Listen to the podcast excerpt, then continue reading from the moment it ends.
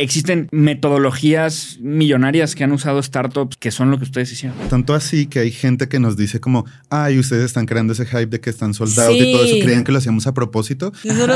Nunca tienes que ir a hacer todo el papeleo aburrido antes de validar el mercado. O sea, tal vez ustedes dicen, estuvo mal hecho. Al contrario, súper bien hecho. Mis invitados de hoy son David Ayala y Andrea Ferrero, dos increíbles artistas que durante la pandemia comenzaron a hacer repostería por puro hobby. Pero el poder de las redes sociales hizo su magia. Sin planearlo, cada vez más personas les escribían ansiosas por comprarle los postres que hasta ese momento eran solo para ellos. Así que se lanzaron a crear su Dark Kitchen, Cuarentena Baking. En dos años su negocio no ha parado de crecer y hasta el New York Times les hizo un artículo. Y, pues cómo no, se hacen puras delicias. Yo soy Juan Lomana, entré a trabajar a Google a mis 19 años. Ahora soy emprendedor, una de las 30 promesas de los negocios de Forbes y chismoso profesional. Este episodio está patrocinado por Vic, esa app increíble de la que nos habló Pame Valdés en la primera temporada. Vic cuenta con más de 250 mil audiolibros, entre nacionales, internacionales y bestsellers, así como Vic originales y Vic te explica que son explicaciones de los libros más relevantes en 30 minutos y que te ayudarán a desbloquear todo tu potencial mientras haces otras actividades como manejar, pasear a tu mascota o lavar los trastes. Aprende sobre finanzas personales, mejorar tus relaciones, adquirir mejores hábitos, mejorar tu negocio y miles de temas más. Descarga Vic en el link que te dejo aquí abajo y accede a la prueba de 14 días sin costo para aprender de los mejores audiolibros en español en cualquier momento. También aviéntate mi audiolibro, Click Swipe Tap Tap, la guía definitiva de marketing digital, que precisamente está en Vic. Si quieres vender mucho más en tu negocio, lo tienes que escuchar. Ahora sí, vámonos a darle crán al alacrán para que David y Andrea nos cuenten cómo funciona su negocio. Mis queridísimos mercatitlenses, ¿cómo están? Estoy bien contento, bien emocionado de estar aquí con ustedes el día de hoy, porque tenemos nada más y nada menos que aquí en el podcast de cómo funciona tu negocio a Andrea, ya, David de Cuarentena Baking. Bienvenidos. Gracias. Gracias. Gracias por invitarnos. No, hombre, estoy bien emocionado, de verdad. Soy su mega fan. mega glotón. Ya les dije también afuera de cámara, mi novia es su fanática número uno en el mundo. Qué chido, muchas gracias. Sí, sí, de verdad. Y, y, yo supongo que no les causa tanta sorpresa porque han construido como este fandom tan gigantesco basado en los productos que hacen que es una locura. O sea, es una locura lo que han hecho. Muchas, muchas felicidades. Muchas gracias. Muchas gracias. No, no, ¿de qué? ¿De qué? La, primera pregunta que, les hago a todos los invitados es la pregunta más general de todas. Es una, y, se pueden deshilachar ahí, se van así como, como queso Oaxaca. Este, y es qué negocio tienen y cómo funciona su negocio. ¿Qué negocio tenemos? Tenemos una pastelería, vendemos galletas, pasteles, bueno, muchos postres muy gordos. Como la idea siempre ha sido que sea algo como muy gordo, muy sobrecargado, muy exagerado, como que las fotos sean así como, ya sabes, grotescas. Sí. Eh, sí, es como un postre que tiene un postre adentro y otro encima. Básicamente lo que hacemos nosotros. Sí. Y se volvió así porque básicamente nos empezamos a comunicar con la gente, la gente empezó a pedirlo de alguna forma. Y, y, solo se quedó el estilo pues el estilo lo hizo la gente o la comunicación de nosotros con ellos. Sí, creo que es un proyecto que es como, como que tiene una estética muy específica y se ha ido como, ha ido creciendo y ha ido, y ha ido mm, eh, transformándose mucho, pero eso es como lo, lo, que lo define un poco, ¿no? ¿Y cómo funciona nuestro negocio? Eh, pues estamos aprendiendo. Es un, es un poquito un desastre, como sobre todo desde el punto de vista de la planeación, porque todo el tiempo nos gusta hacer algo de último minuto y cambiar algo e inventarse algo. Entonces, eh, pues como que todo el equipo siempre nos está persiguiendo un poco porque para ellos se hace más difícil la chamba. Ah, mi equipo se está sintiendo súper identificado con esto que estás diciendo. dicen que cada vez que digo, tengo una idea, todos tiemblan. todos desde que ¿qué pasa? No, no tengas ideas ahorita. No. A mí me joden todo el día con que un día vamos a voy a llegar y vamos a hacer así de que pantalones. Pantalones. O sea, como que todo el día nos joden con eso porque Sí. Sí. Es que es difícil callar como esta mente creativa, ¿no? Y porque así nació un poco, como que fue muy desordenado y entonces dentro de la estructura que ha ido teniendo que ganar, igual hay cosas de que ¡Ah! hay que hacer este sabor y lo quiero para ya, o sea, lo quiero vender ya. Y todos como, no mames. Pero a la vez creo que estamos aprendiendo también como la parte del negocio y entonces ya sabemos que esto tiene unas consecuencias como mucho más grandes como para todos y entonces ahora estamos adaptándonos y como planeando mucho más o aprendiendo a hacerlo por lo menos. Oigan, y una de las cosas que, más me llamaron la atención este, cuando, los, cuando, los investigué, este, que la verdad mi novia ya me lo había dicho. Todo esto, mi novia todo, les digo que de verdad su, su fan. Ajá, entonces, y mi novia ya me lo había dicho, que son, que son, bueno, son y eran desde antes artistas. Sí. Artistas visuales y hacían diferentes obras de diferentes maneras, no, todas visuales, también sé, este, y estaban involucradísimos en el mundo del arte.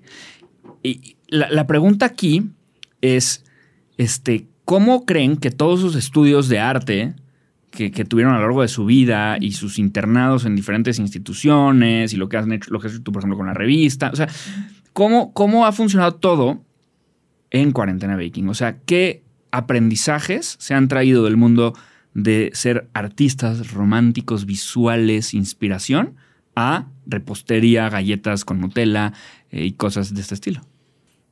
Yo creo que es súper abstracto, pero la forma en que nos comunicamos sí tiene mucho que ver con eso. Nosotros no venimos ni de diseño, ni de mercadeo, ni, ni, del mundo empresarial. Entonces tratamos de ser como muy tranquilos en la forma en que nos comunicamos y creo que eso sí tiene que ver con quienes somos eh, claro, no está como staged. Sí, no hay nada como scripteado. Ok. Eh, de hecho, como cuando vemos cosas que se ven muy scripteadas o como que son muy de marketing, como ciertas palabras, como que las odiamos un poquito. Y, también nos gusta como esa sinceridad, porque tiene mucho más que ver con nosotros.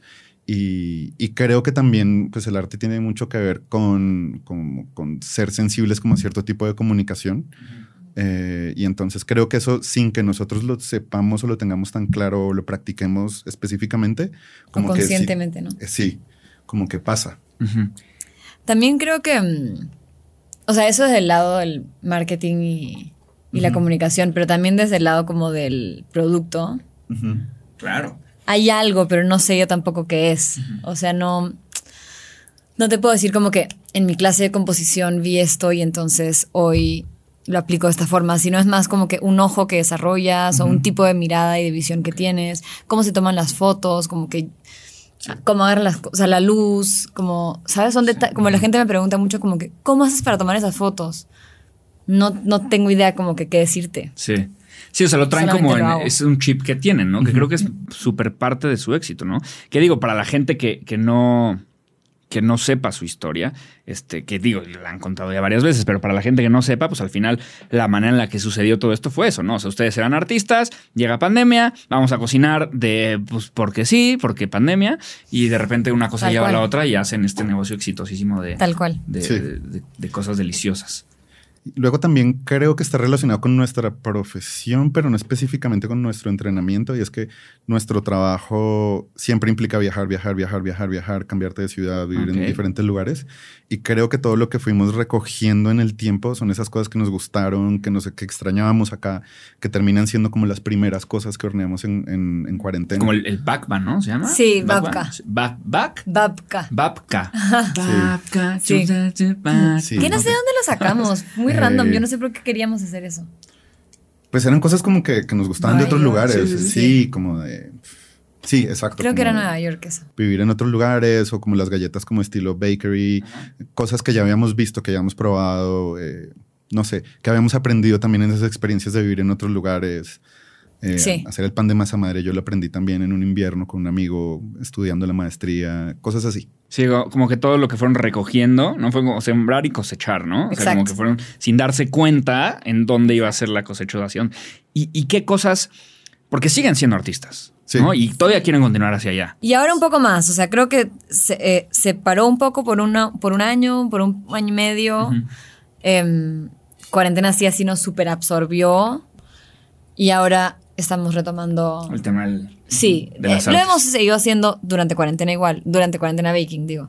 Em, pero ya ahora como más conscientemente con un horario, ya no vamos todos los días a cuarentena, no vamos todo el día definitivamente y cosas así. Ok, venga. ¿Y qué cosas, o sea, qué cosas de estos dos mundos que parecen ser tan diferentes son muy parecidas y qué cosas sí son muy diferentes?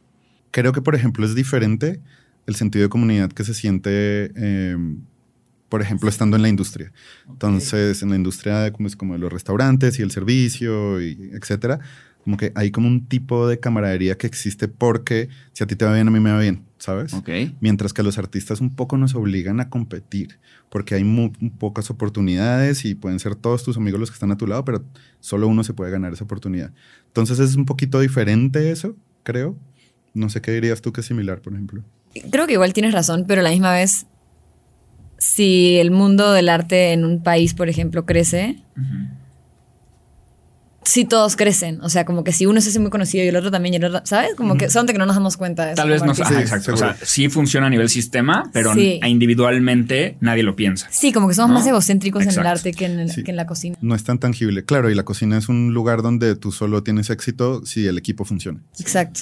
No, y si los demás restaurantes también le van bien, como que claro. es un boom, ¿sabes? Claro. Pero bueno, eh, ¿en qué es similar? Yo creo que tiene como un tipo de dedicación similar en el sentido de que a veces no hay como demasiados límites. Pues sí. Como que en un, hora, en un trabajo normal tú estás en un horario específico. Y yo, sé que eso es discutible, pero, pero acá es como que todo el día estás pensando en eso, como que el, el como que es, el trabajo se toma otros momentos de tu vida porque eh, terminas eh, haciendo algo de servicio que no estabas esperando hacer en otro momento eh, y hay un día que no duermes, o sí, no sé qué. sí, o, pasó algo con una entrega, entonces te regresas al taller a una hora que ya no deberías estar eh, y lo mismo pasa con el arte. Ok. Sí, como que tu cabeza todo el día está ahí. Como que es muy manual y como muy artesanal también todo y entonces tienes que estar... Bueno, eso también en algunos, o sea, en algunos aspectos. Por ejemplo, David hacía mucho performance y en ese sentido no era tan manual, pero yo trabajo mucho con escultura y con como instalación y así, y sí trabajo mucho con las manos. Sí, tú sí mucho más. Yo más, y, como que siento que por ahí podría haber salido lo de los vintage cakes, por ejemplo. Definitivamente. Em, no sé, como te digo, no, no, me es tan claro, como que no, no me es tan obvio, pero lo hemos venido pensando mucho porque sí nos lo han venido preguntando. Y creo que en ese sentido sí, sí es manual, pues sí estás ahí como hands-on. Sí, total. ¿Y, ¿Y, creen que lo que hacen ahorita, creen que sigue siendo arte hacer el vintage cake? ¿Hay algo de arte ahí? Creo que no. ¿Ustedes creen que no? Pues no sé, ¿qué vas a decir? Creo que no es Creo que yo no veo cuarentena o lo que hago en cuarentena como mi, proyecto de arte. Sin embargo, creo que hay muchas, muchos puntos en común con lo que estoy haciendo ahora. Por ejemplo, a partir de Cuarentena Baking empecé a trabajar en mi trabajo artístico con comida. Como con food politics y con... Sí, como el poder en la comida. Yo trabajaba con esta onda de como la arquitectura y el poder en los monumentos y así.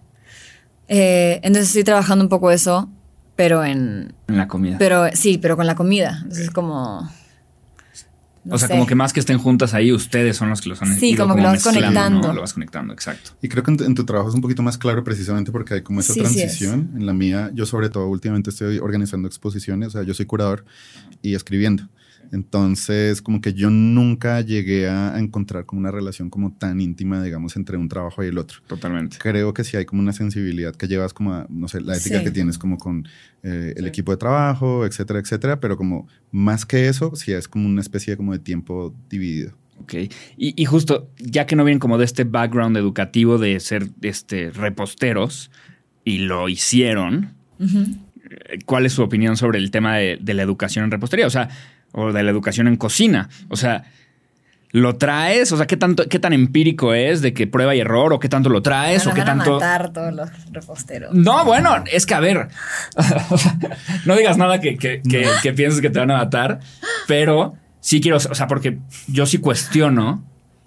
Y no, no creo que pase nada más en el mundo de la repostería, un poco para, para cubrir la respuesta. O sea, siempre va a estar un Messi en el fútbol que es, lo trae. O sea, sí entrena y todo pero lo trae. Sí. Y también dentro del fútbol está a lo mejor un Cristiano Ronaldo, que es más su entrenamiento y su disciplina y su mente que su talento nato. Entonces creo que va a haber de los dos siempre en todos lados. Y luego en los deportes particularmente, o en, o en las artes también a veces. Creo Mucho que en las artes. La, la, teoría es una manera de explicar la práctica, pero no tanto de generarla a veces, ¿no? Y yo creo que hay algo chido en el romper con las estructuras que te enseñan. Entonces como que sí está muy cool saber como repostería francesa a la perfección y hay gente que quiere dedicarse a eso y está increíble. Pero justo creo que lo que nosotros hicimos un poco es como que romper las, las, reglas, pero porque ni siquiera sabíamos que existían. Claro, sí, sí, sí. Entonces, y eso ha hecho que se dé de una forma muy orgánica y muy natural. Y pues salieron cosas chidas. Sí. Em, entonces, eso es lo que creo un poco, que está muy bien como la carrera y la estructura y las reglas de la repostería, porque además es muy químico y así. Creo que Ren, esa amiga que tenemos en común todos, eh, es un gran ejemplo de eso, porque ella entró, es muy buena, pero todo el tiempo estaba, digamos, como en esta especie como de tensión con Andrea. Eh, porque ella sabía una forma, por ejemplo, de decorar muy específica que viene de una escuela muy puntual. Me decía, pero el tuyo de francés es así. Y yo, bueno, no, pero a mí me gusta este. Desaprende, desaprende, hace esto. Y hasta que desaprendió y bueno, encontró también como ese estilo y se volvió buenísima. Es como una libertad rara. Sí. Es que también creo que si sigues todas las reglas tal cual vienen en el libro, sí vas a llegar al éxito convencional.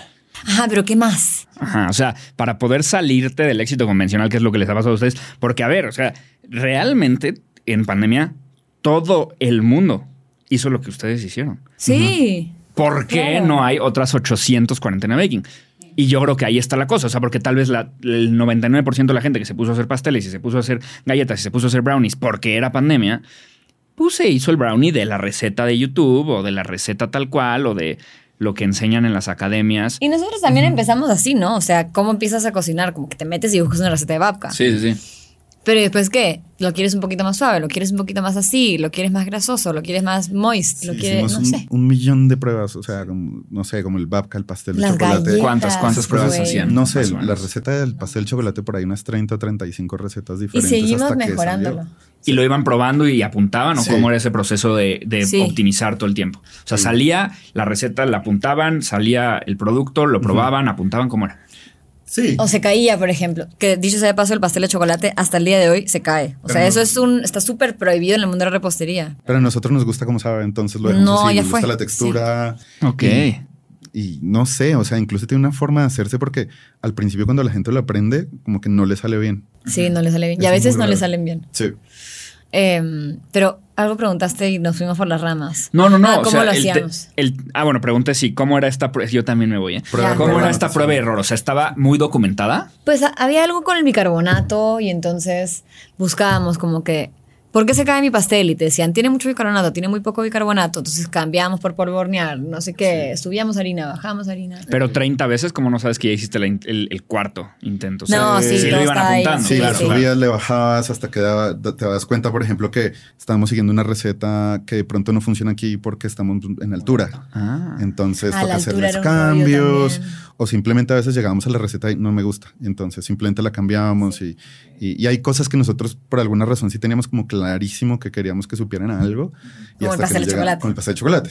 Que Andrea estaba obsesionada con que se pareciera a los pasteles de chocolate que venden en Lima, por ejemplo. Sí, sí. Obsesionada. Eh, ¿Son particulares los pasteles de chocolate de Lima? Es como la torta de chocolate, es como...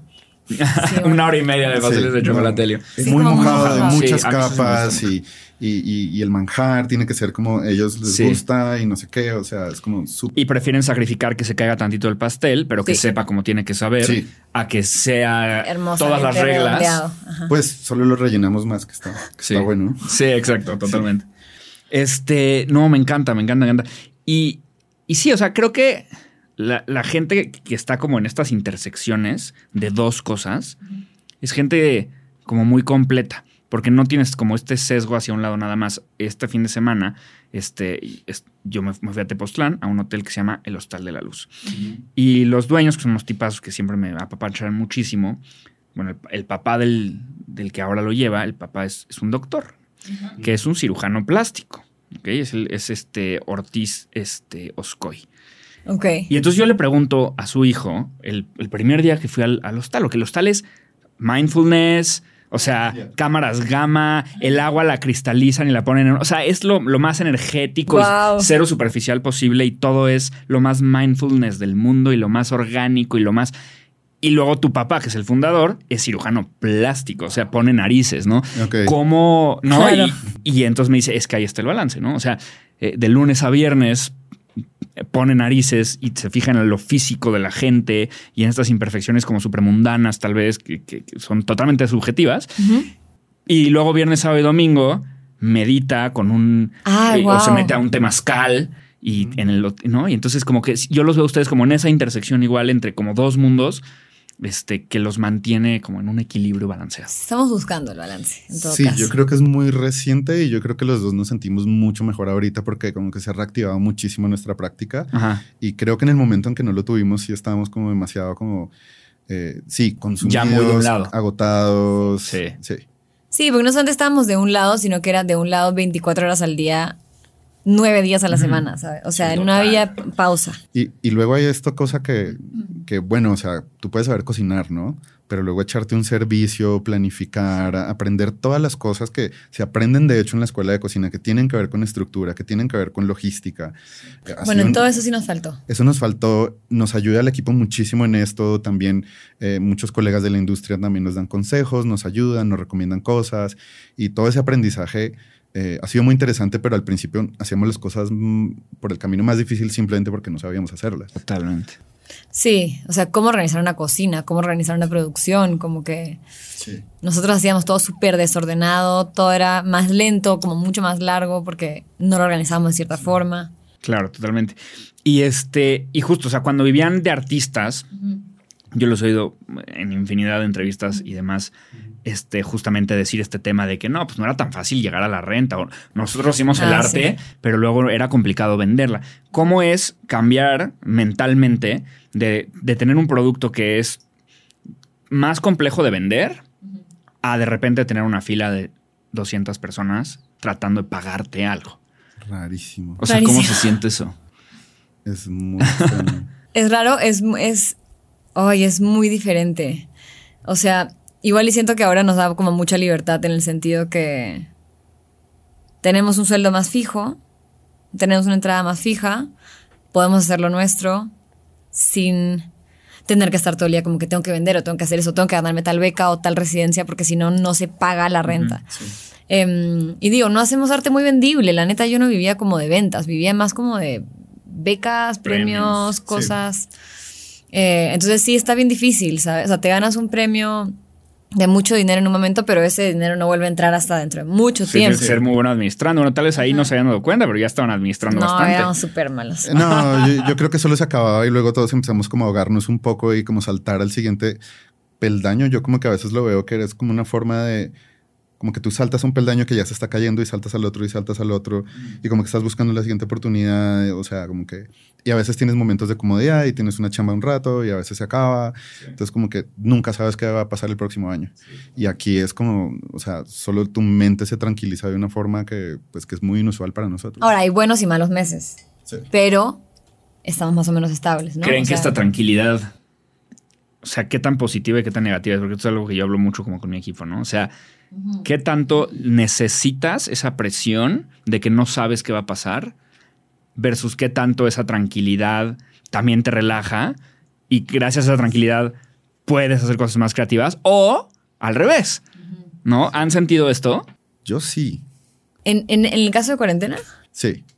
¿Cómo qué? Pues más bien, por ejemplo, Como el confort. Pues yo tengo estos proyectos que mucho tiempo estuvieron ahí como guardados en el cajón, que eran pues, cosas que necesito hacer, cosas con las que me he comprometido y por, por cuarentena no los pude hacer. Y en teoría también tenía como este- esta libertad de no es Claro. una necesidad vital ahorita sobrevivir porque ya está cubierta. Entonces, date tiempo para eso y como que nunca terminaba de pasar, ¿sabes? Sí. Entonces, yo sí sentí que, No, con eso sí. que, que mi trabajo siempre estuvo conectado como con, eh, como con esa necesidad de Drive. seguir adelante, sí. Y, y ahora es como que aprender a estar en el otro lugar y, y- y trabajar desde esa comodidad también, que, que hace tu trabajo diferente, de hecho. Sí. Sí. Muy diferente. O sea, a mí Creo también. que respiras más también. Sí. O sea, a mí también me pasa que ahora estoy tratando de retomar como mi, como el trabajo es de, de estudio. Como que ir al estudio todos los días, sentarte y trabajar porque sí. Como sin un deadline, sin un, una necesidad de algo. Y me está costando muchísimo.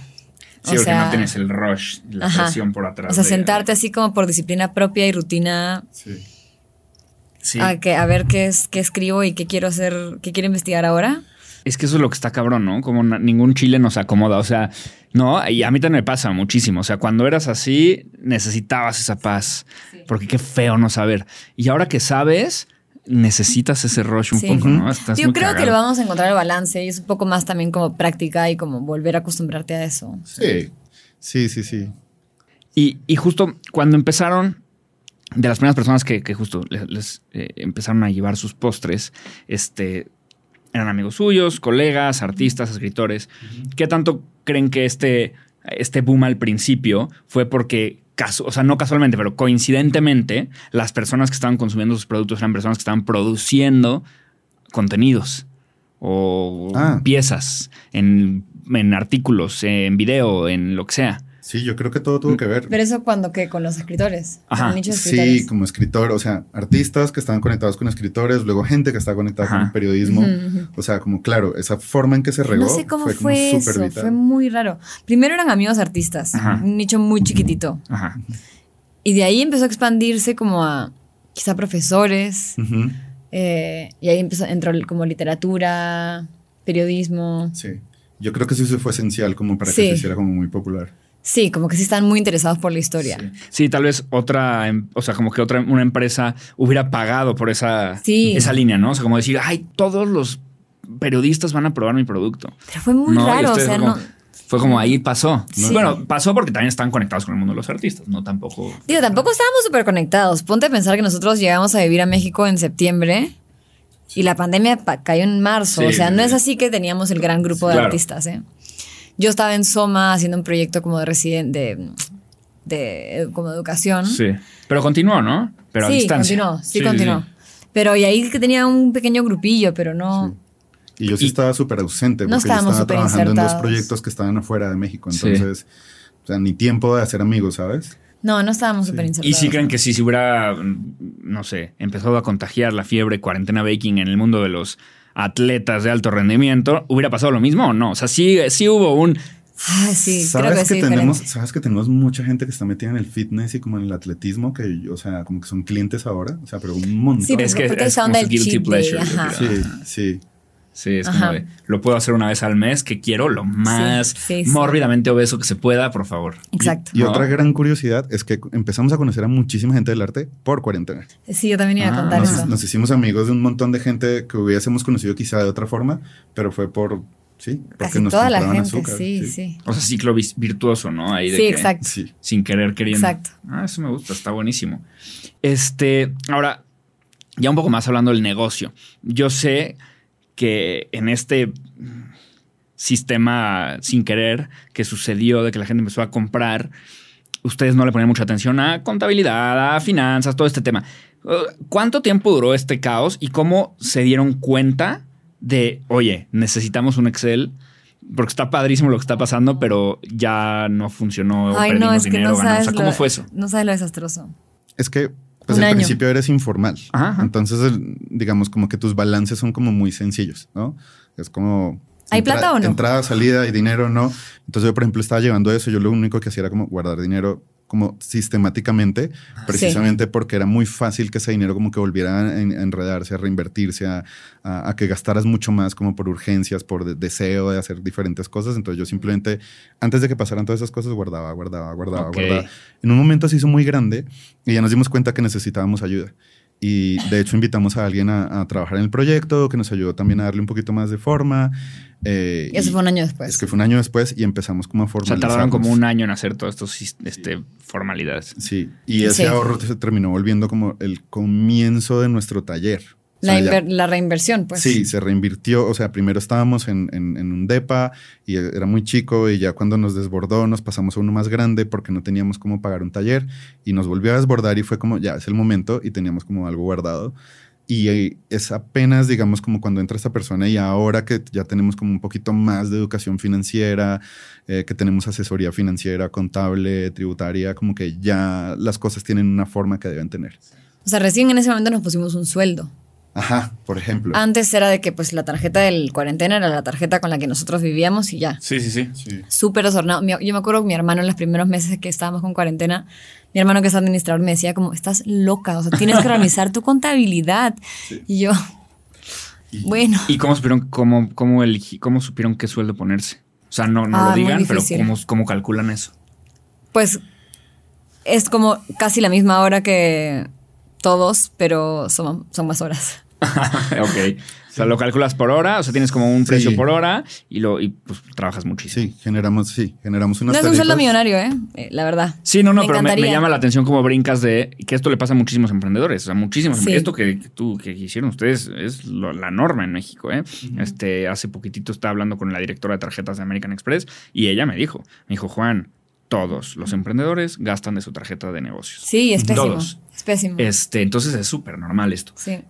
Pero para brincar al otro lado, tienes como todas estas incógnitas de, ay, pues cuánto gano, ¿no? Sí. pues yo quiero ganar tanto, pero... Sí, sí, pero... Pues creo que es lo que es realista para el proyecto, ¿no? Como es de acuerdo a todos los demás sueldos. Sí. En realidad. Y que también sea saludable, digamos, dentro de tu contabilidad y digas como, esto es lo que...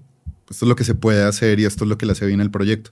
Te podrías poner más, pero quizá dejar ese extra es más importante para que siga creciendo el proyecto, para que inviertas, para que saques otras líneas de negocio, para que pagues la obra del local, ¿sabes? Sí.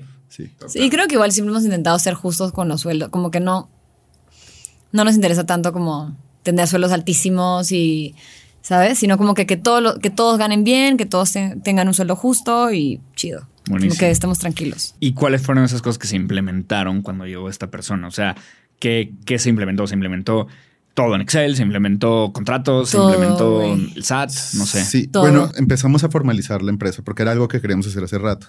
Y somos extranjeros, entonces cuando eres extranjero es un poquito más difícil empezar todos estos procesos. Total. Eh, pero también, o sea, sí, toda la parte legal, toda la parte, digamos, como de contabilidad.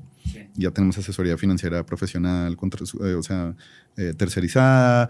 pero, pero, pero también cómo se hacen, como, cómo se organiza, digamos, como el, eh, las compras, cómo se organiza la producción y cómo sistematizas todo para que estos gastos, que si lo haces, si haces microgastos 10 veces versus si lo haces una sola vez, te ahorras el 30%. Nosotros compramos por Rappi. No, lo vi, lo vi en su video de Tasty. Lo vi, lo vi. Y estaba, compraron Kinder bueno, y ting, ting, ting, ting, ting, ting, ting, ting, ting. Digo, yo no sé si fue para el video o no. No, no. Pero cuando yo vi eso dije como, Están locos. ¿cómo compran por Rappi? Les quiero preguntar. Güey, pero también piensa que esto fue a los cuatro meses. Claro, no, y la demanda estaba all over the place. O sea, ustedes no sabían. Nosotros filmamos Tasty en junio, julio. No sabíamos qué iba a pasar, o sea, solo estábamos reaccionando a la demanda. junio, julio, cuatro meses. Incluso cuando el video de Tasty salió, nosotros ya estábamos, o sea, nuestro negocio era otra cosa y bebíamos todo. Era como, ¿cómo hacíamos las cosas? Ya había cambiado, sí, sí, sí, Oye, pero te digo algo. En, mi libro, que se los regalé, luego lo ojean, y hay una. Pues no me acuerdo cómo le llamé, pero como una regla o como una cosa que nunca tienes que hacer en un emprendimiento. Y eh, eh, hay un comprar por Rappi. No, y justo pone comprar por Rappi. No, no, no. Y hay un apartado que pone nunca tienes que ir a hacer todo el papeleo aburrido antes de validar el mercado. Nunca, claro. nunca, nunca, nunca. O sea, tal vez a ustedes dicen, estuvo mal hecho. Al contrario, súper bien hecho. O sea, porque ahí te ahorras mucho tiempo. Mucho dinero. Muchísimo dinero. Y estás validando antes. Eh, ahorita porque funcionó y es una buena historia.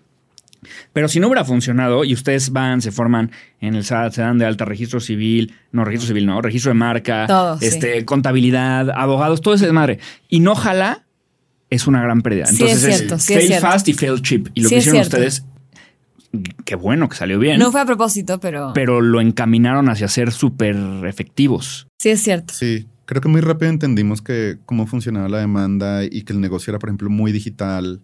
Entonces, como que podíamos controlar un poco las cosas, como que siempre trabajamos por demanda, no teníamos stock. stock. Entonces todo el ah, tiempo éramos como que jugábamos también un poquito seguro sin, sin que eso fuera lo que quisiéramos, solo era lo que podíamos hacer. Sin planearlo. Excepto cuando había como pop-up stores, ¿no? Ahí es donde se volvía, cómo, cómo calculaban si mañana, y lo dicen en Lo máximo que podíamos, lo máximo que podíamos producir, eso es lo que producíamos. Contando la cantidad de dinero que tenían para invertir en producto dinero o las horas. y tiempo, porque éramos pues tres personas en ese época. Cuatro. Cuatro en el primer ¿Y qué pasa? Digo, ¿no les pasó? Porque en el video dicen justo como, no sabemos si mañana va a haber 10 personas o 200.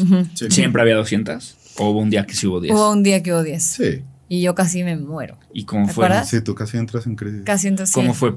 Todo el día anterior cocinaron miles de cosas y como... Sí, pues nos pusieron, como que las personas que nos invitaron nos pusieron al final de la tienda porque querían como aprovechar que nosotros íbamos como para, ah, para, para arrastrar a la gente hacia allá. Y nosotros les decíamos, no va a funcionar, no va a funcionar, tenemos que estar afuera. A la, gente, le gusta ver la fila, le gusta... Eh, también como que eso atrae mucho y efectivamente todo se quedó. Pero... No todo, pero ya habían pasado, generalmente en tres horas estábamos sold out, ¿no? Sí. Habían pasado tres horas y quedaba muchísimo y le dijimos como, ya fue. Ya fue. O sea, estamos despiertos a las 3 de la mañana horneando, ya. Ya nos vamos, sí. Y yo me fui súper molesta, bueno. ¿Y qué hacen cuando pasa eso? O sea, con Ese toda día, la comida. no me acuerdo, Pues, regalamos. Yo creo que nosotros, Sí, o pues sea, es muy que- rápido hemos como no desarrollado esta comunidad como de la in- como de la industria, entonces como amigos de restaurantes les mandamos cajita para el equipo de allá, cajita para el equipo de allá, cajita para, ¿sabes? Y también a clientes Sí. que, que son como muy constantes, o sea, gente, hay gente que nos ha comprado, no sé, 60 órdenes Wow. eh, y a veces les mandamos a ellos. Pero la neta ya no pasa tanto, ya vas, ya vas sabiendo como que Sí. más cómo manejarlo. Sabes que, por ejemplo, agosto es un mes bajo, pero octubre es un mes altísimo, diciembre es un mes... Es como que ya más o Sí, menos vas ya le van con. Claro, eso. conforme pasa el tiempo vas conociendo tu demanda. Y como nuestro negocio es tan digital, tenemos estadísticas muy detalladas de, de qué se vende más, cuándo, entonces como que sí las usamos a nuestro favor ahora. Totalmente. Eh, sí, sí tenemos suerte que no sea, que no haya tanta merma, pero cuando pasa, regalamos. Sí. Comemos y regalamos. Sí, pero de todos modos me parece muy lean. O sea, Sí. muy, o sea, todo está como muy probado, incluso cuando crean una nueva receta, ¿no? Como que prueban en el mercado antes, ¿no? Hay un Ajá. lo ponen en el menú del sábado, si funciona bien se queda, en el- se queda para siempre, si no, Exacto. no, ¿no? Exacto, o sea, exacto. como que ustedes, o sea, veo en sus cerebros como 14 libros de emprendimiento metidos ahí. Ay, no. Tal vez sin querer, que eso es lo más impresionante. O sea, lo, lo que les quiero decir es eso, o sea, de verdad, o sea, existen metodologías millonarias que han usado startups que son lo que ustedes hicieron. O sea, y miles de personas que, que, que estudian un montón y se meten a diplomados y pagan cosas para aprender a hacer Sí, lo que ustedes raro. hicieron, que es esta metodología Lean, de ir probando con el mercado, nunca irse de 100 a un millón, sino de 100 a 110, a 120, Ujú. 130, ir calando, viendo que funciona, que no funciona, con datos, no así, o sea, están resumiendo el emprendimiento que yo escribí en mi libro, que muchísima gente ha escrito, eh, o sea, gracias. sin querer o, o- o tal vez Pero fue una casualidad. inconscientemente. Sí. Tanto, tanto así que hay gente que nos dice como, ay, ustedes están creando ese hype de que están soldados y todo eso, creían que lo hacíamos a propósito. ¿Y Y es, y es muy chistoso porque hay ejemplos en el mundo del arte que sí, sí lo han hecho. O sea, por ejemplo, hay un artista muy exacto, Damien Hirst, por ejemplo, llegó como el galerista más mamón en Londres a, Ajá. a ver su obra y le dijo, perdón, ya todo está vendido, discúlpame. Y nada estaba vendido, simplemente estaba creando como esa Reventó necesidad. Sí. Pero nosotros decíamos estado soldado, era porque simplemente no teníamos cómo hornear ni una sola galleta O sea, más. había una época, y no es broma, que cuando empezamos a lanzar la página y teníamos entregas una vez a la semana. Entonces la página se lanzó, me acuerdo fue cuando volvimos de Oaxaca de Año Nuevo. Sí. Lanzamos la página por primera vez en el año, como que habíamos estado creo que ocho días de vacaciones y volvíamos. Es un lunes, abrimos la página y tú podías hacer tu pedido de brownies o galletas o no sé qué para el día jueves. Sí. Tu caja de galletas era de esa forma. Habían cuatro sabores, no podías elegir. Tu caja de brownies, cuatro sabores, no podías elegir. Así era. O sea, como que muy para que fuera lo más... Era la- lo único que podíamos producir. cuadrara la Sí, producción. exacto. Sí. Era lo único que Sí. podíamos producir. Entonces, si se producían 40 galletas por receta, habían 40 cajas y habían tantas cajas de brownie. No me acuerdo con los números, pero no era tampoco tanto. Era lo que podíamos, que éramos cuatro. Dos hornos caseros, cuatro personas horneando por 12 horas. Sí, es bueno, una se vendió en segundos, un, un minuto. Un minuto y medio. No me acuerdo cómo fue, pero ¿Y fue una... cómo anunciaron en Instagram o algo así? ¿O De que ya la se página? abrió. ¡Boom! Sale a, la- sale a las 3 de la tarde y la pusimos y empezó, empezaron a llegar las Y órdenes y nosotros como, ya, ya no hay nada. ¿Y ustedes pusieron ahí el inventario o tuvieron que entrar a cancelar Escribía órdenes o no, no, así? no, no, poníamos el inventario. inventario. Y escribía a todo el mundo que cómo es posible, me metí 3 y 5, cómo es po-?"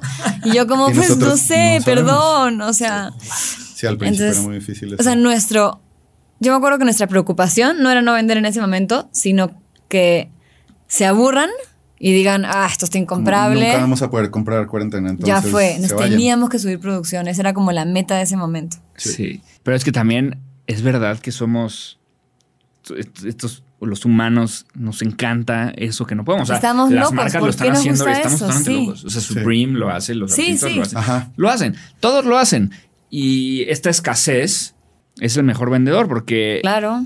porque no solamente es convénceme de comprarte, sino convénceme de comprarte ahorita. Y la escasez es lo que hace Claro, eso. ya. Claro. Es, o sea, y yo me he levantado por unos tenis a las 6 de la mañana a picarle refresh a la página cuando sale el drop de los tenis porque sé que solo dicen. Y, y Claro, cuando lo, lo- concierto de Bad Bunny. piensas, sí, concierto de Bad Bunny, Eh, dices, Romance, los restaurantes están haciendo eso, ¿no? Romance. Para comer en 12 Romance en Nueva York tienes como 3 de la mañana te tienes que parar a Sí, reservar una mesa. Sí, sí. exacto. Antes hacíamos eso para sacar el pasaporte. Ahora es para pagar algo. O sea, es como, Exacto, ¿qué está pasando?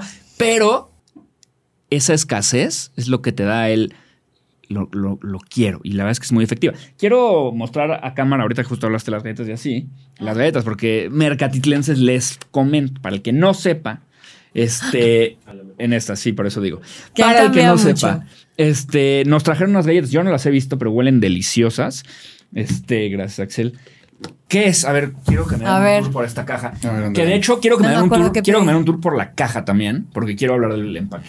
Este, ah, el empaque es todo un tema. Sí, me imagino y creo que es parte también de lo que hacen ustedes a nivel. La neta es muy sencillo, artístico. Así que platiquen, dense grasa.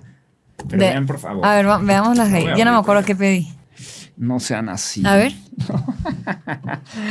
no. No puede ser esta delicia. A ver, ¿de qué están hechas? A ver, esta es de. Tiene waffles, no sé. macadamias, cheesecake y tiene como. Hacemos como un spread de waffle, como un como una crema de waffles con biscoff. Ok. Esta tiene tarta de queso y dulce de leche y galletas Lotus. Esta tiene. Esta es de s'mores. Tiene adentro brownie y como una base como de Graham, Nutella y el fluff hecho en cuarentena. Esta es de banana bread, que es una de mis nuevas obsesiones. Que tiene pan de plátano adentro, biscoff y un poquito de granola. Esta creo que pedí pumpkin pie de calabaza. Ah, ya. Y esta es la de Lotus, que es así como la, la, más famosa conocida. Ustedes, no, no, digo, los que nos están oyendo, es el peor momento para oírnos. Tienen que ir a YouTube y vernos. O sea, sí, es el peor. o sea, aquí no estés en Spotify. Media hora hablando Ajá, exacto. No estés en Spotify. Si estás en Spotify en este momento, o sea, sí nos gusta mucho Spotify. Todo es más, danos cinco estrellas en el podcast. Salte, vete a YouTube, sí, obvio, ¿no? No saben a ir sin calificarnos. Vete a YouTube y ve esto. Y los que nos están viendo, no saben a lo que huele esto. O sea, exacto. el día que YouTube pueda transmitir algo así, va a cambiar por completo la industria del contenido porque huele espectacular. Se me está haciendo agua a la boca literalmente. ¿Qué onda con el empaque? O sea, porque creo que tienen como una línea visual muy clara que tal vez la gente no se da cuenta, pero le agrada. Y yo, que soy un poco, yo soy un poco obsesivo, me fijo muy cañón en todo. Y desde la primera vez que me lo entregaron y el sellito y tal y tal y el emoji en el corazón, todo, o sea, me, fijo muchísimo. ¿Cómo está planeado la, parte de adentro? O sea, ¿cómo está planeada la galleta? Desde que tienen una idea hasta que la ponen aquí y la mandan. ¿Y cómo hicieron el empaque? ¿Cómo fue el proceso creativo? Ay, el empaque fue tardadísimo. Hace años queríamos hacer empaque, no lo logramos, queríamos algo muy sencillo. odiábamos las cosas que consigues estándar, donde hay lugares donde que compra, toda la industria compra ahí, entonces como que esa caja, no, esa caja está horrible, se manchaban un montón. Ajá, no, eh, estaban laminadas. Ah, ok. Muchos de nosotros no sabíamos cómo, o sea, hay, muchos cocineros que son de una limpieza increíble y nosotros éramos un desmadre, entonces necesitábamos algo que también fuera como muy benevolente con nosotros. Entonces aprendimos como ese tipo de cosas. Eh, Andrea estaba con, clavada con que quería algo rosado, rosado, rosado. Y usábamos unas cajas rosas que comprábamos. Sí. Y usábamos un papel de cuadraditos. Sí. Ok. O sea, como igual como con esto. O sea, eran los, los, tonos y las formas, pero no los materiales. Y usábamos mucho lo de los cuadraditos, y usábamos bueno, las cajas rosas que se volvieron como muy icónicas de cuarentena. Entonces cuando empezamos, y usábamos unas cajas de pizza para las charolas de brownies. Sí que se volvió esta. Y entonces cuando empezamos a pensar en las cajas, en verdad era más transformar las que ya teníamos en una propia. Sí, en lo que eh, exactamente, como fusionar todas las ideas, todo lo que nos había gustado, como volverlo un solo objeto para que se volviera más fácil hacer todo lo que hacemos nosotros. Y queríamos algo muy sencillo, o sea, como que sí son muy lindas las cajas, pero son muy simples, no tienen nada wow. Dicen cuarentena baking, adiós. O sea, no, ¿sabes? Sí, no hay un diseño tipográfico especial, no hay un diseño de retícula así como demasiado complejo, o sea, es como logo, que es puro texto, y color y ya. Sí, pero es que quiero que eso ustedes lo ven porque son súper artistas. O sea, exacto. O sea, detrás de esta caja, evidentemente hay, hay, una, hay un talento de ustedes dos que tal vez lo dan por hecho. Yo siento. O sea, y detrás de eso, no solamente la caja, lo que hacen a nivel redes, a nivel su sitio. O sea, después me quiero meter un poquito más en todo esto, pero, o sea, en la pregunta más grande del episodio, que es, ¿por qué si todo el mundo se puso a hacer pasteles en, cuarentena, ustedes salieron con esto y los demás no? Que obviamente es una pregunta con una respuesta múltiple. Sí. Yo creo que este tipo de cosas son las que nadie más tiene y nadie más se fija y ustedes sí, ¿no? Ahora, sí somos muy detallistas, por ejemplo. Sí. O sea, muy obsesivos. Sí, sí, sí. con la imagen y la foto y el sticker y que tenga tantos stickers afuera y el sticker del pastel y no sé qué. O sea, sí hay como mucha atención al detalle y obsesión, así como de que nos mandaron mil muestras de cajas antes de que hiciéramos esta y cuál es el tono de rosa correcto y no sé qué. O sea. ¿Cuántos tonos de rosa revisaron? Un montón y todavía lo hacen mal a veces, pero bueno, si nos están viendo. Pero eh, es el detalle visual al que están, o sea, al que, en el que son obsesivos y perfeccionistas, ¿no? El detalle visual. Y también el sabor, o sea, si la galleta no está bien, es como se regresa la galleta. De hecho, acá veo un sí, error. Yo, yo sé. Bueno. Yo, sé, yo sé eh, A ver, quiero verlo. O sea, si pues esto le falta biscoff y este le falta cheesecake. O sea, y a este le falta granola. Que debería tener un poco más, tú dices. Sí. y a uno le falta como haber bajado un poquito más para que el tamaño fuera más uniforme, pero pues, o sea, ya. Y a ver, platíquenme esto, ahora que ustedes no son los que las hacen. No. Sufrimos este, mucho por eso. ¿Cómo ha sido ese proceso de delegar? Porque eso es lo que más cuesta trabajo en un emprendimiento. Pues es a mí me queda, yo le echo más Biscoff, esta no bajo tanto, esta. Y en realidad les voy a ser sinceros, nadie se da cuenta. O sea, yo me iba a comer la galleta idéntico, iba a saber igualito, pero tú como emprendedor o como jefe o como líder, lo que sea, dices, no, no traes suficiente. ¿Cómo ha sido ese proceso de ir delegando? No, cuesta mucho. Ha sido muy difícil. Nos ha costado dos años quizá. Sí, y todavía, o sea, hay gente muy entrenada en el equipo que son excelentes, que son chefs reposteras, que hacen su trabajo y nos han ayudado y que hemos aprendido muchísimo de ellas. Sí. Pero igual vemos a veces que sacan las, galletas y es como, falta un minuto. No, como que... Como que, ¿por qué la decoraron así? O sea, no sé, como que... Hay un momento yo creo que soltamos un poquito porque tampoco podemos... Ya es imposible. O sea, si volvemos a abarcar, volvemos a perder como esa vida que hemos ganado, entonces... Sí, pues, no. y la escala. O sea, es eh, cuando delegas es, yo chance lo hubiera podido hacer al 100, alguien más al 80 pero puede hacer 10 cosas al 80 y yo solo dos al 100. O sea, yo haría 10 galletas al día. Exacto, claro. Eh, sí, totalmente. Que es un poco en lo que estamos con los vintage cakes, por ejemplo, que es lo más difícil de delegar. Ok, ¿por qué? Pues porque la, esa decorada no es tan sencilla, no es tan, o sea, no, no cualquiera la puede hacer, no, no sé cómo decirlo sin sonar como que muy creída, simplemente pues es algo que requiere mucha práctica. a mí, que a mí me costó mucha práctica, ¿sabes? La curva, de aprendizaje de las personas que han estado es como de un año al menos. Se logra, solamente hay que practicar. No es, no es como que las galletas que si una semana las haces te salen chidas. Sí. Es como que es un año. Ya, totalmente. Bueno. Y este, no una semana y media. Entonces un poco eso, ha sido un problema con los, con los vintage, que ya, ya hay dos chicas que están súper entrenadas y está muy chido, pero, pero costó. Sí, es más lo que cuesta mentalmente. Sí, sí. Y han pensado, o sea, ¿cómo está el tema de, de, cuarentena baking cuando ya no haya tanta cuarentena? ¿Han pensado en algo así o creen que se va a quedar porque es eh, como que tiene la esencia? Se va a quedar. Sí. ah, el nombre, sí. Sí, sí, sí, el nombre, exacto. O sea, porque yo, yo diría, este, seguramente han pensado en qué va a pasar, pero si lo van a dejar para mantener la esencia para Todo siempre. Todo el mundo nos pregunta, como que le van a cambiar el nombre y es como, no, claro que no, ya no se puede. Además, nada se llama cuarentena. Ya es cuarentena, cuarentena, cuarentena. o sea, ya no se puede. Y este, en temas de las recetas y de las ideas, ¿cómo ha cambiado eso? O sea, cuando empezaron era más como un, pues un monchis, ¿no? O sea, como de, ay, se me antoja cañón esto. Y cómo ha ido, bueno, cómo era al principio y cómo ha ido evolucionando hasta ahorita cuando sacan un nuevo producto. Se ha vuelto más gordo, ¿no? Se ha vuelto más gordo y, también... o el proceso, el proceso. También nosotros construimos nuestras bases, ¿no? Entonces de pasteles, de brownies, de blondies, llegamos a un lugar donde queremos llegar y, no sé, eh, por ejemplo, Andrea era muy obsesionada como con probar como ideas nuevas y yo, por ejemplo, no sé, me clavaba que quería como más húmedo el brownie porque... Con la perfeccionar una cosa. Era otra cosa, entonces ya le bajaba el no sé qué y hacía como 10 pruebas y llegaba al que me gustaba ahora llegamos a un punto donde más o menos entendemos cómo funciona, eh, por ejemplo, traer un sabor nuevo a nuestras bases. Entonces ya entendemos un poquito más la lógica de cómo, de cómo inventarnos un brownie nuevo, un blondie nuevo, una galleta nueva. Sí. Eh, como que ya la tenemos un poquito como interiorizada. Como que piezas de Lego, ¿no? Pues es que todo tiene la misma base. La base es una piecita de Lego y luego tengo otra pieza de Lego y voy armando piezas de Lego, pero las piezas de Lego este, son, ya están hechas.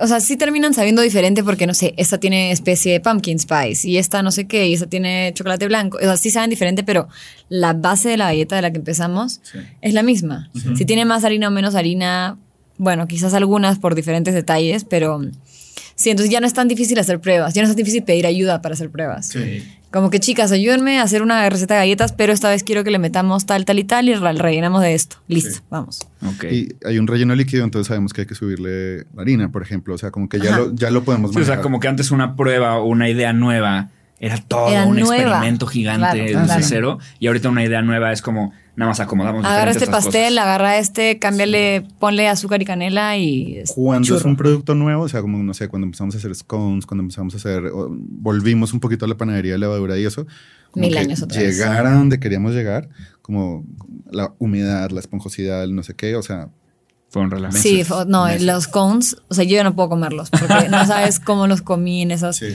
¿te De prueba y prueba y prueba. Sí. ¿Cuántos scones te comes el día que estás. Tratando de hacerles con perfecto? es que uno no se da cuenta, Que no pero, sé, porque entonces pruebas un pedacito. pero fácil, tres, cuatro y ni te enteraste. De pedacito en pedacito. Sí. No, y todos los días, porque es como que no, mañana le ponemos más mantequilla. Todos los días. No, mañana menos harina. No, no. Y yo estaba obsesionada con un tipo de scone que quería. Está muy salado, eh, está muy dulce.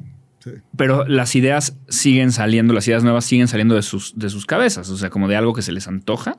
Sí, Sí, o sea, sigue siendo como muy creativo de, ¿y si hacemos esto? Sí, o vi sí, esto en algún total. lado y se me surgió esta idea. sí, total. O sea, yo tengo una lista de notas que no te voy a enseñar porque te mueres. Ok. De sabores otoñales. Ah, vas apuntando ahí, vas a un restaurante y apuntas o cómo es? No, así de que mis notas, como que se me ocurre algo a las 3 de la mañana y lo anoto.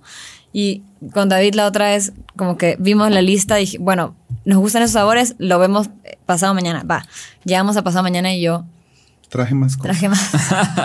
Y, y yo también estoy todo el tiempo tratando como de aterrizarlo a algo que podamos hacer y como que ya por el rol que tengo también en el proyecto, trato de traducirlo en qué es viable, qué es económicamente viable, Ok. qué es en viable en tiempo. Sí, eso es verdad. Y ahí como que dialogamos un poquito en eso. O sea, ahí es como la parte donde se complementan, ¿no? O sea, como que Claro. tú te vuelas más la cabeza, te vas a la parte totalmente creativa e todo. imaginativa. Todo. Y, y, y, o sea, Andrés, eso y David es como de, sí, pero eso es súper caro, o sí, pero eso nos va a llevar mucho tiempo en horno, sí, pero, ¿no? Pero eso requiere más preparaciones y el equipo no llega. Eh, sí, como Sí, que claro. ya creo que me he movido un poquito más hacia allá, un poco. o sea, Al comienzo no. Igual, sí, no, al comienzo no, y todavía pues hacemos la planeación juntos, etcétera, pero, pero yo me preocupo también un poco más por eso, porque ya empiezas a sentir también que el negocio es importante y entonces como que Sí. quieres cuidar tu dinero, quieres cuidar el, quieres cuidar a tu gente, ¿no? O sea, como que todas esas cosas empiezan a jugar un rol y como empiezas a ver más sistémico. Totalmente. No, y, y creo que ahí hay un tema de, de ingredientes y cantidad de ingredientes. Porque una de las cosas que a mí más me gusta de ustedes es que no hay escasez de nada. O sea, No. no, o sea, Acá sí, pero bueno. insistes, ¿no? De aquí fal- No, pero a ver, tú vas al cine y dices, hola, me regala, me da una crepa de Nutella y de verdad, de verdad, de verdad dices, oiga, No, esto tiene claro. polvo de Nutella. Claro, o sea, claro. aquí no sabe nada. Aquí, y, y, y vas a cuarentena y es como una galleta de Nutella. Por supuesto, toma este kilo y medio de Nutella. Y entonces, ¿cómo, cómo calculan, sobre todo ahora que es un negocio y como que tienes que... Ajá. cu- ¿Cuánto de qué? ¿Y cuánto cuesta la galleta? Porque al final, pues tampoco puedes hacer una galleta que cueste 1500 pesos. Pues, ¿no? de hecho, Claro, has que tenga tocado- una- un, un jar de Nutella entero. Algo importante. Tú nos preguntaste hace un rato ay, algo que, que debimos haber respondido algo de eso, como, como en qué momento empezamos, a- empezamos a hacer procesos. No habíamos costeado nada No. real y estábamos reventando. O sea, estábamos. Cuando nos sentamos a volver a costear con los nuevos precios de todo, con la inflación y etcétera. Y, y también con todos los costos operativos que de pasar de un DEPA a tener un taller. Claro. Sí, y, sí, sí. y pagar sueldos, impuestos, seguro social, o sea, el costeo La cambia luz. radicalmente. Sí. O sea, Sí. La electricidad es como infernal lo que pagamos. Entonces, cuando recosteamos eso, o sea, nosotros habíamos costeado harina, mantequilla, la la la, cuando empezamos a hornear. Sí. Listo, genial. Chispas de chocolate, X. Pero después las galletas se transformaron en muchas más cosas y viscos y lotus y no sé qué. Y esos detalles no habíamos costeado y menos con la inflación de este año. Y cuando recosteamos a comienzos del año, volamos. O sea, super volamos. Como que nos dijeron de que van a tener que subir precios. Y nosotros es que nos van a matar. Y todo el mundo sube, pre- o sea, Sí, todo el mundo sí, en la sí. industria subió precios, pero nosotros como que no queremos, no queremos, no queremos hasta que Ya nos dicen que somos caros. Sí, Sí. pero pues quizá porque no, se sabe cómo, cómo funciona, qué tipo de ingredientes manejamos, cómo, cómo le pagamos a nuestra gente. O sea, como que hay una cantidad de detalles detrás de eso y al final... La caja. Es baratísimo. O sea, no es barato, pero, o sea, no es que nosotros estemos como buscando un margen enorme. Eh, no, no hay margen. Y hemos como hecho todas las luchas posibles para que las reducciones no se traduzcan en aumento a los clientes. Eh, o que no se traduzcan en que tu crepa tiene polvo de Nutella. Ajá, sabes? Exacto, que, es, terrible. y entonces, justo, o sea, como que su calcula, la manera de calcular sus precios es mediante costos y luego un margen deseado, sí, ¿no? Exacto. Buenísimo. Sí, sí, sí. Sí, porque digo, por lo menos yo como cliente creo que eh, hay de todo en esta vida, obviamente. Pero yo creo que hay mucha gente que está dispuesta a pagar un poquito más, pero que sí traiga Nutella. ¿no? Exacto, exacto. pero Sí, sí me gustaría que si se llama crepa de Nutella, traiga Lo tenga. ¿no? No, y está bien, o sea, sí sabemos que son precios, pues, no bajos. Em, y está bien, como que no todo el mundo quiere esa, ese tipo de producto. Pero si nosotros queremos vender la galleta así de gorda y así atascada, hay que cobrar. Totalmente. No hay otra. No, totalmente. Eh, ¿Y cómo calculan los gramos? O sea, sí hay un cálculo exacto de gramajes, de cuántas cucharadas de Nutella salen de un, de un jar de Nutella y tal, todo eso. O sea, empezó más bien ponle que llegábamos a, la galleta como visualmente que nosotros queríamos tener y luego averiguábamos, no sé, cuántos gramos de Nutella tiene eso y ya nos empieza a dar como una, pues, como una idea de, cuál es esa receta que estamos costeando y, las próximas, ¿no? Eh, pero bueno. También hay un tema de, de tiempos. Sí. Ah, sí, claro. O sea, mm, por ejemplo, tenemos una línea de galletas como basics, que son solamente como galleta de chispas de chocolate, galleta de no sé qué, que solamente es armar una bolita. Pero estas, por ejemplo, pumpkin pie tiene, adentro tiene pumpkin pie, entonces aparte hay que hornear pumpkin, pie, ¿no? Sí. Hay que partirlo en pedacitos y tenerlo congelado y meterlo a la galleta. Hacer las trufas, rellenar la galleta, no sé qué, ponerle betún, poner, decorarlo con el bisco. O sea, te demoras horas en decorar todas las galletas. Y ese tiempo entra en el precio, ¿no? Porque si no. Sí. Pues sí, porque. La galleta de redonda fácil. Es abismal lo que podemos producir en, en, la cantidad. O sea, como que las diferencias. Este tiene banana bread, hay que hacer banana bread. Este tiene. Brownie. Brownie, tarta de queso.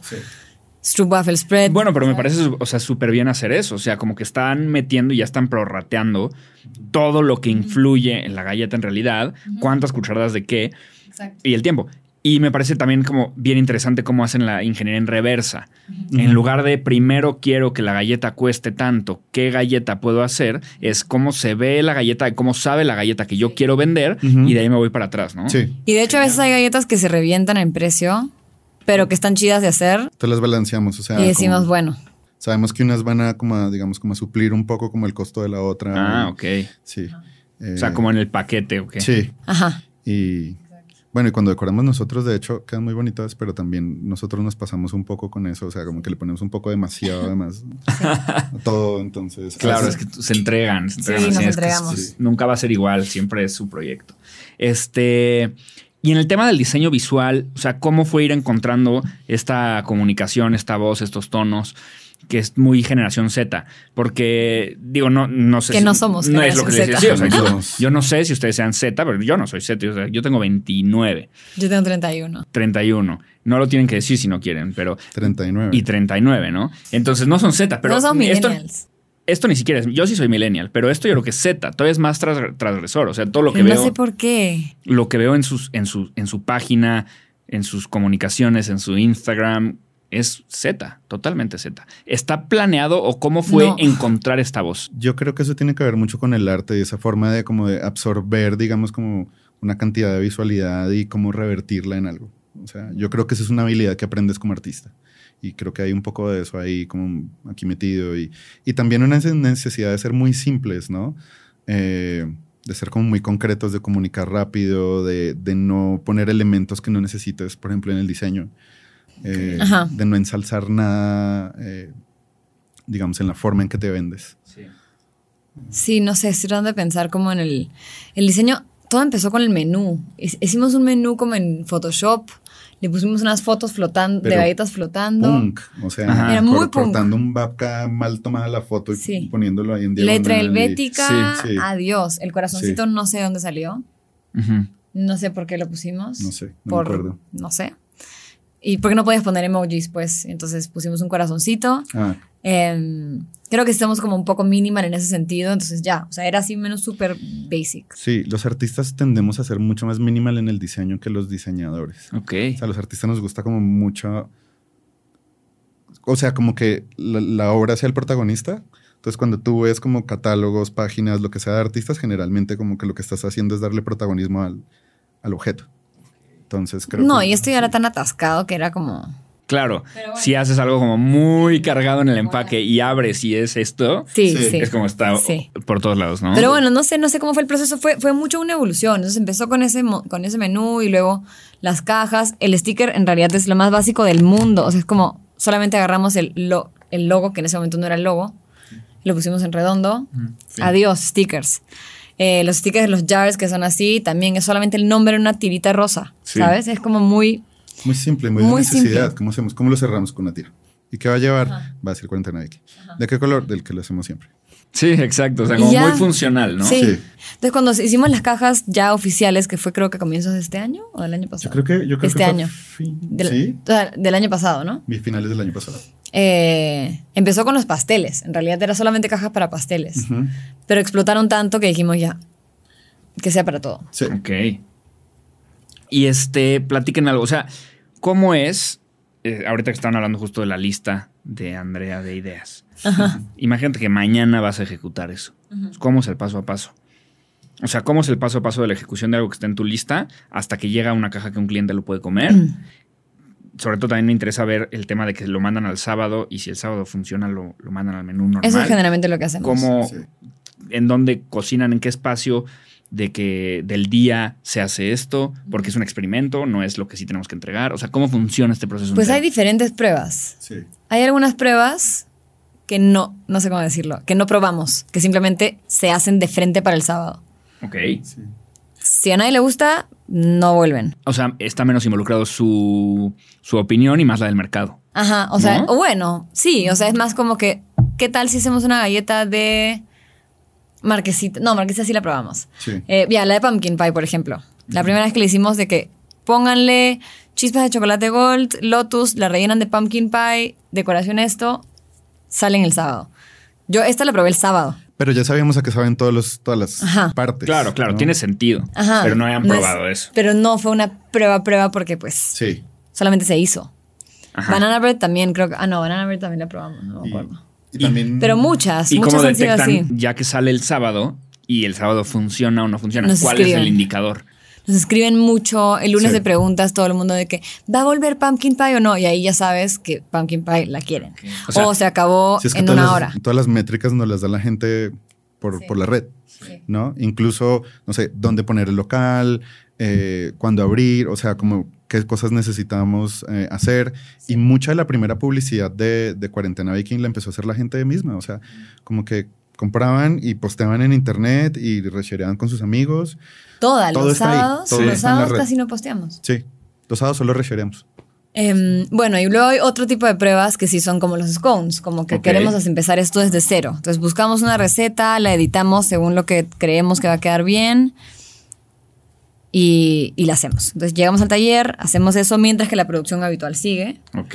Nos echamos esas pruebas, probamos, cambiamos, cambiamos. Hay pruebas que duran semanas y pruebas que a la primera como que ya esto está Quedó perfecto. está delicioso.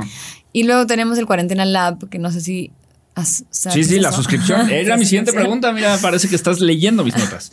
Este, es un gran ¿Cómo funciona Cuarentena Lab? O sea, ¿qué tan exitoso ha sido el tema de la suscripción? Eh, de algo de comida? ¿Cómo funciona? Eh, creo que lo queríamos hacer hace mucho tiempo. Eh, y como siempre hay como las ideas no son el problema. Eh, creo que era el espacio donde podíamos probar esas cosas que no, no, íbamos a poner fácilmente. También nos gustaba la idea de, pues, qué podemos hacer diferente a como todo lo que estamos haciendo en todos los días. Y eso incluía, por ejemplo, el merch. ¿No? Entonces, como, ¿qué nos vamos a imaginar de merch para esta vez? O cómo luce una prueba, ¿no? Porque todos los nuestros son como pruebas que salen rápido, pero a la vez como, bueno, vamos más allá y hagamos algo bien raro y eso que no vamos a meter hoy, y, o de pronto no vamos a meter nunca, hagámoslo ahí. y, cosas que queremos hacer por capricho, ¿no? Em, ha sido un éxito. Sí. Y, o cosas que a veces que, no sé, como que, ¿qué tal si hacemos un, no sé, un pastel de no sé qué? Y yo sé que eso nunca lo vamos a vender, pero a veces lo ponemos ahí, funciona y se va el sábado y el sábado se va la semana. Y esta, o sea, porque los que están inscritos en una suscripción de ustedes son sus verdaderos fans. Sí, ¿no? estás hablando de gente que ya te paga mensualmente como si fueras Netflix. Sí, y tal cual Netflix. Confío en ti tanto que ni siquiera tengo que saber lo que trae esta caja, ¿no? También está muy divertido porque obviamente siempre hay cosas diferentes. Si, puede, si no te gustan las Oreos y tocó el tres leches de Oreo de la semana pasada, pues hay un producto que no te va a gustar. Claro. Em, pero está chido porque hay esta onda pues de probar algo como que, que nunca ha salido, que no existe, que no hemos probado antes. Y que no sabes qué va a hacer. Sí, esta onda de la sorpresa. Viene siempre con un regalo. Hicimos unas calcetines la otra vez. Sí, no, y además para ustedes a nivel negocio, pues es como ese ingreso que ya es muy predictivo, ¿no? Más, muy fácil de, predecir, ¿no? sí, pero en este momento no es la gran ganancia. porque es más barato que seis piezas. Sí, y, pues también el cuarentena lab es como bien caprichoso, ¿no? Es como, pongámosle un regalo muy bonito, hagamos algo muy atascado. Muy de consentir al cliente. Claro. Sí. Cheesecake de Toblerone, que ni siquiera costeamos porque probablemente revienta todo. Eh, porque tenía Toblerone derretido. O sea, era, era una grosería. Qué delicia. Y, y, en temas de, líneas de productos exitosos, o sea, ¿cuál es como su línea número uno, la más exitosa? ¿Y cuál es el producto que menos ustedes pensaron y que se volvió un super éxito? Mm. O sea, líneas súper exitosas, probablemente los pasteles vintage. o sea, la, la, gente. Sí, sí, sí, sí. Pero hay como unos sabores que la gente persigue mucho. Pero, por ejemplo, los pasteles vintage es esa cosa que todavía tiene ese hype de mm. no hay espacio, yo quiero este, no alcancé. Y cada vez tiene como alguna tontería nueva y, y, eso como que atrae a la gente. ¿Y las frases quién se las inventa? Pues las que nosotros queremos poner, las que lo, o sea, hay algunas que nosotros las ponemos porque queremos tomar esa foto, pero hay otras que la gente las pide, que son increíbles. Sí, tienen muy buenas ideas. hay frases que pone la gente y el resto de la gente quiere esa misma frase, entonces hay 10.000 personas que quieren la misma frase. O las nuestras. Yo, en mi pastel de mierda, mi pastel de cuando cumplí 30 era mierda, tengo 30. Todo el mundo se volvió, todo era mierda, tengo, mierda, tengo 25, mierda, tengo 20, mierda, tengo 18 y yo... No, no vale para alguien menor de 30. Tiene que ser, sí, lo mismo es el de 40, ¿no? O a veces también hacemos como unos cambios menores que nosotros, no sé, quisimos hacer la galleta como nosotros queríamos y le hacemos un cambio chiquitito. Entonces, por ejemplo, no sé, esta galleta de S'mores que tenía Biscoff. Eh, y entonces, como no, nosotros más rico con Biscoff. Y entonces decidimos hacerla un día con Nutella, se volvió una locura. Así. O lo mismo con la de la decoración de pistela. Stroopwafel. Sí, Stroopwafel. O sea, como que cambiamos una cosita y se volvió un fenómeno. Y te das cuenta instantáneamente, ¿no? O sea, como las redes, esto. Que está padrísimo lo que hacen porque, exacto, creo que se, se saben destilar muy bien del éxito del mercado, ¿no? O sea, como de lo que quiere el mercado. O sea, no son estos que a mí me gusta con Biscoff y a ver cómo sea, mira, la gente se va a acostumbrar. No, o sea, es como si las personas deciden que Nutella es lo que funciona y lo mismo con, con, el, con, el, con el, de los, el de los sábados, ni siquiera lo probamos nosotros, es la gente va a decidir, o sea, yo no tengo que dar mi opinión de un producto que yo no voy a comprar. Sí, digo, igual yo sí tengo caprichos así de que, pero es que quiero que sea así. Y a veces funciona. Sí. Pero en contra, a ver, el capricho todos lo tenemos, pero en contra del mercado. No, claro. a veces funciona, pero no es viable económicamente. Entonces lo dejamos un rato y luego como, Andrea, ya hay que sacar ese producto. Ya voy a decir sobre esto. Sí, está, está muy cañón. Ahora, en el tema de, la infraestructura del lugar, yo eh, ya vi que al principio tenían este departamento de 48 metros y eh, en, el, en los videos que tienen en internet eh, abres el closet y hay toppers ahí y hay crema y hay no sé qué y harina. Entonces, parece que, en, la, donde pones los shampoos de la, de la regadera, el shampoo en realidad es mostaza. O sea, no. sí. Sí, sí, O sea, como que se, mimetizaron eh, un departamento con una, con una cocina. Este, en el tema de, de pues sí, justo, de, de, lugar y herramientas.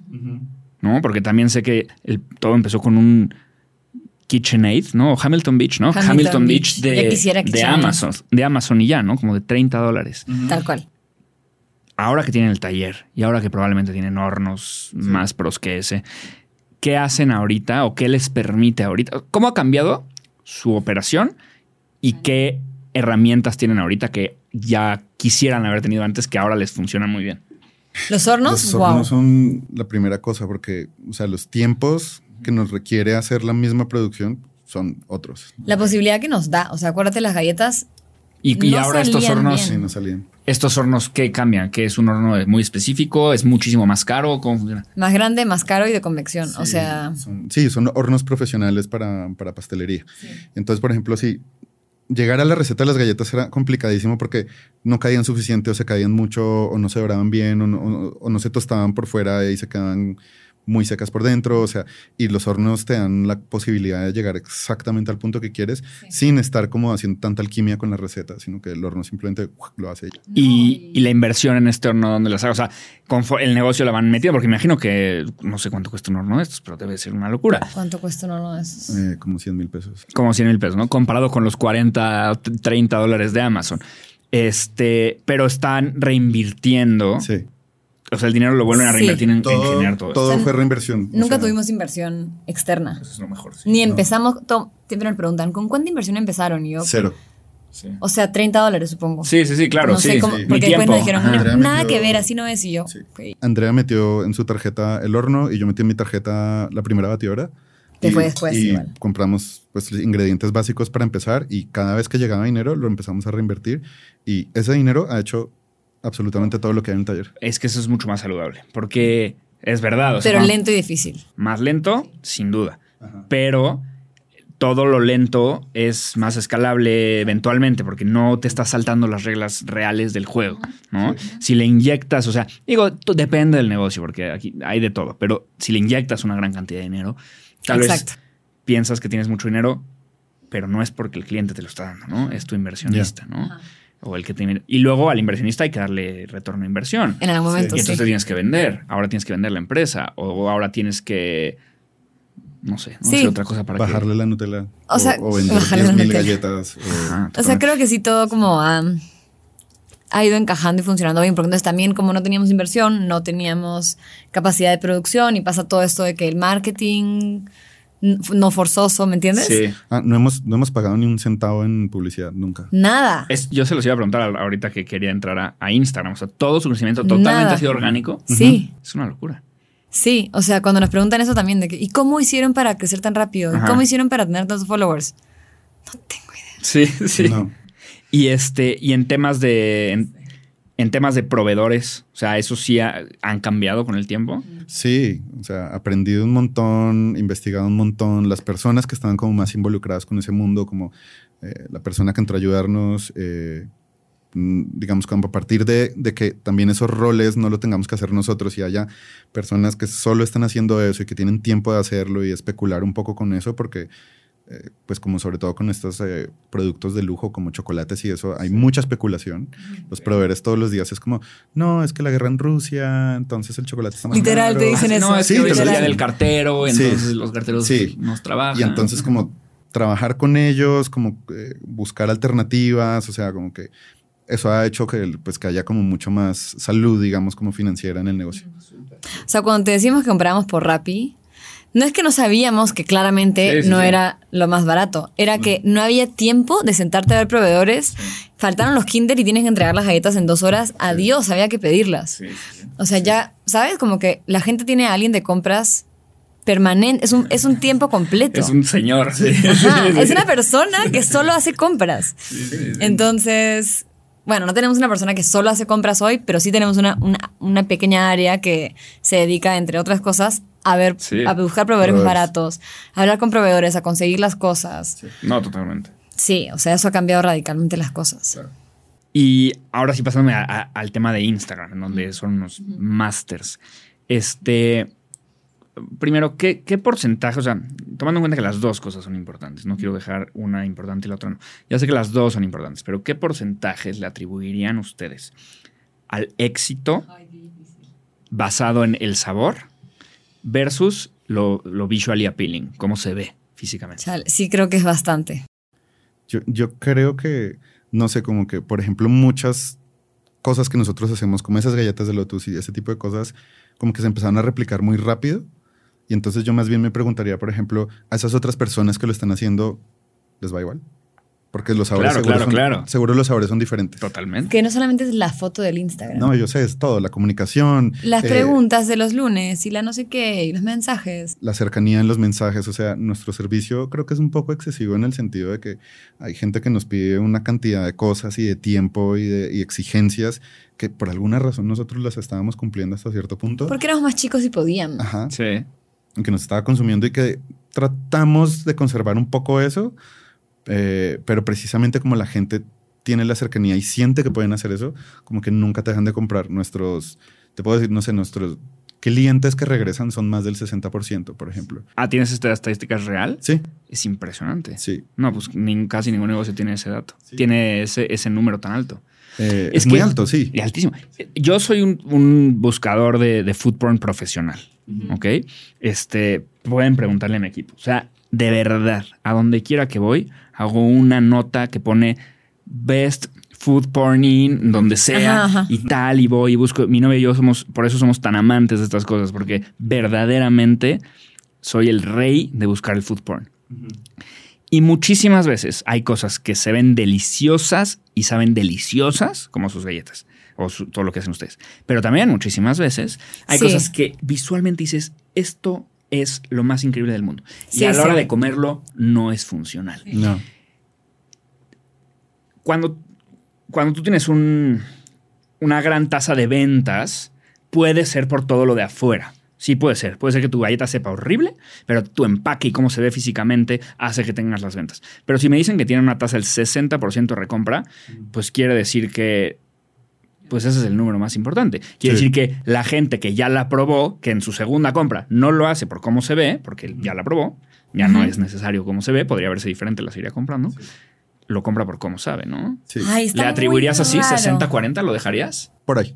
Sí. 60 sabor, 40 visual. Ah, no Ay, sé. no, No, sé. no sé. Yo creo que más el, es No. el- no sé, no más el Instagram, pero Bueno, más que 60. Es que, Tal vez podemos dividirlo en clientes nuevos y recurrentes. Quizás 50 y Sí. 50. sí.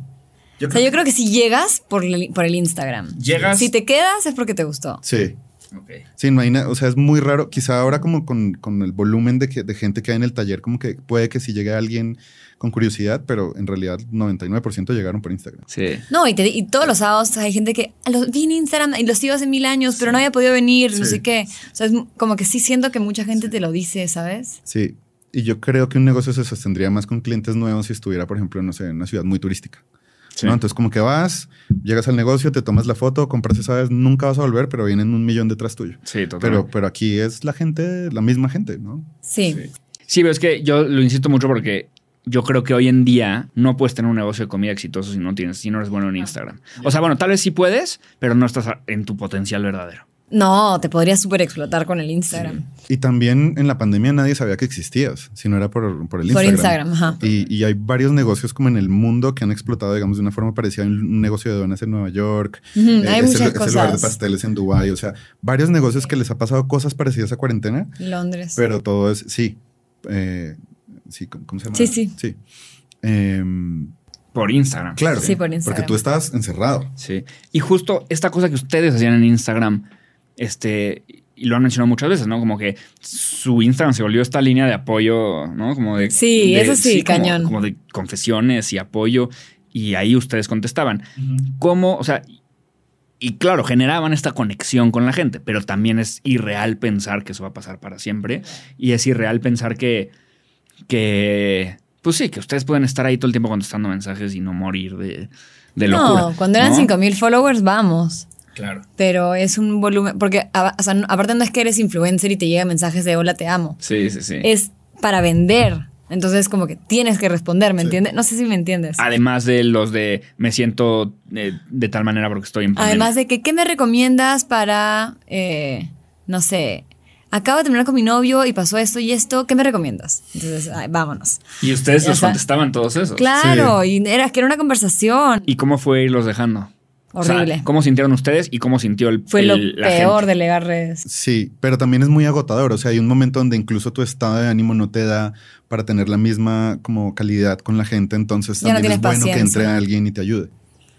Sí. O sea, ya venía, la, ya venía alguien a quejarse de cualquier cosa y es como, Sí. Ya no más. sí, porque estás, resolviendo la ruptura amorosa a alguien y, y a no, la vez... y terminas súper saturado de que mi galleta llegó rota. Y es como que una galleta llegó rota y el otro te escribe que no sé qué y la otra te escribe que la galleta llegó mal y es como, ah, tuve que esperar tres minutos para mis galletas, ¿cómo es posible? Y yo ya, ya, ya no tenía paciencia. O sea, ya cada vez que me mandaban un mensaje era como... Andrea se lo tomaba muy personal también. Muy personal. La muy persona personal. que responde en redes tiene un trabajo impresionante mental, ¿no? yo siempre veo en los negocios. O sea, pues era yo antes de delegar. Ah, normal, al principio siempre es el emprendedor, pero después siempre es una persona que sí tiene que tener como pues muy su cabeza en un, lugar cool. Todo, todo no, día, y tiene que ser ajena al proyecto. O sea, yo me lo tomaba todo personal porque era, ¿cómo es posible que esperé cinco minutos por mis galletas? Y yo pensaba como que, ¿tienes idea de lo que estábamos haciendo arriba para entregar tus galletas? Como que nos estábamos muriendo. Y es como que además que chidos tus problemas, ¿no? Como que esperaste cinco minutos tus galletas y es una tragedia. Sí. No, y, te, y perdón, y la, me acuerdo de ese caso específico porque me peleé con mi mamá ese día. porque, a ver, mi mamá estaba de visita y me llegó ese mensaje de esta persona quejándose de que esperó cinco minutos y ese día el taller se incendió, o sea, ¿Literal o esto es una no, metáfora? Es una metáfora. eh, estábamos corriendo como locos, no sé qué había pasado, estábamos horneando las malditas galletas tarde. Y cuando algo está tarde, el taller sufre más que el cliente, te lo aseguro. O sea, es como cuando en la cocina se demoran. O sea, el chef le está gritando a todo el mundo, ¿sabes?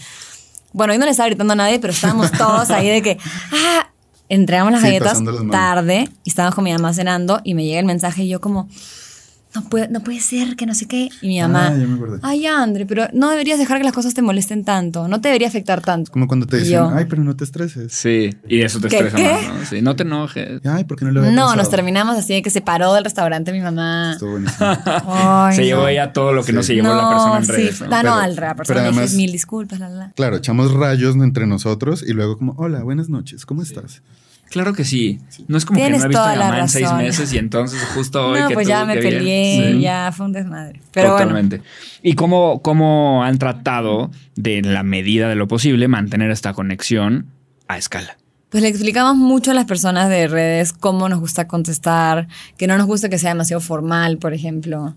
Em, Sí, que no sean palabras como demasiado endulzadas. rebuscadas, ahí, sino como sí. le hablas a una amiga. Como que... Que no se sienta servicio. Sí. Ajá. Igual es raro porque igual hay un respeto ahí que tienes que mantener cuando alguien te dice como, hola, encontré un pelo, ¿sabes? Sí. Pero... Sí, no le puedes poner jaja, iu. Ah, Sí, ajá, sí, exacto. sí, sí, sí. Entonces, como que, ¿cuál es el límite? Como, sí. ay, no, lo siento, no sé. Sí. Eh, es raro porque es explicar cómo tú hablas normalmente. Sentido porque común. no lo, no lo planeamos, pues. Si no hay manual. No hay manual. Pero hubo que construir un manual. Ah, sí. No un manual, pero sí. Unas reglas. Ajá. Sí. Y bueno, también todavía los dos contestamos en diferentes momentos, los Sí, dos sí, sí contestamos, muchos contestamos. mensajes. Sí contestamos y cuando hay un problema entramos nosotros. Todavía. Ok. Creo que eso es bueno porque te mantiene también con, calando Sí. al cliente, ¿no? Sí. totalmente. Oigan, y en el, y en el. Primero tuvieron esto de Tasty como muy al principio. Y luego llegó el, el artículo del New York Times. Eso fue antes. ¿Fue antes? Sí. Primero fue New York Times, luego Tasty. Taste llegó por el New York Times. Ah. ¿Cómo? O sea. Ya han platicado cómo los contacta el New York Times, que básicamente es una reportera que vive cerca de donde ustedes tenían, repartían la galleta y era su Natalie, clienta, ¿no? no sé. Es- Natalie, Natalie se pasó como en, ponle, en marzo a, a trabajar en Ciudad de México. Y, nos- y cuando empezó cuarentena. Nosotros empezamos en abril Ah, o sea. y yo no sé ella quién era amiga o algo Yo tampoco. y nos empezó a comprar babkas. Y ella no se acuerda. Sí. Ya le hemos preguntado, porque después nos hicimos amigos. ¿Y sí sintieron que cuando sale el artículo del New York Times hay un cambio por completo? Sí explotó. Duplicamos en followers ese día. Más, yo creo que triplicamos. No, O sea, de éramos- 5 a 10. no, de 4 mil como a 12 mil, como en. Bueno, sí, dos como en, un días. par- sí, como en Sí. unos días. Pero mm, muchos extranjeros también. O sea, también creo que el hype fue muy como... No solamente en. México, ajá. Sí. Sí. Em, pero pues ahí se empezó a hablar y me imagino que los medios también se enteraron por eso. Tasty nos escribió justo después de New York Times. Eh, Eh, sí, un- pero- un, deal de un libro, todos los medios mexicanos. O sea, como que eso, eso Wow. atrajo, Nunca hicimos, a- atrajo de way. todo. O sea que sí, New York Times fue como, wow, o sea, en este Sí. momento Sí atrajo se se más como de medios. No sé si tanto clientes, pero sí. Pues seguro también. Sí, Sí, sí. Y los followers son exponenciales, pues. O Sí. sea, creces y creces y creces, ¿sabes? Como Sí. que... Entonces, sí. Oigan, y, una cosa que me parece bien curiosa es como su semana, cómo la tienen como estructurada, al menos en cuarentena. O sea, ¿no? Que es de, sábado a martes o a miércoles. Y hay unos días que se puede pedir, hay otros días que otras cosas, y el sábado son otras cosas.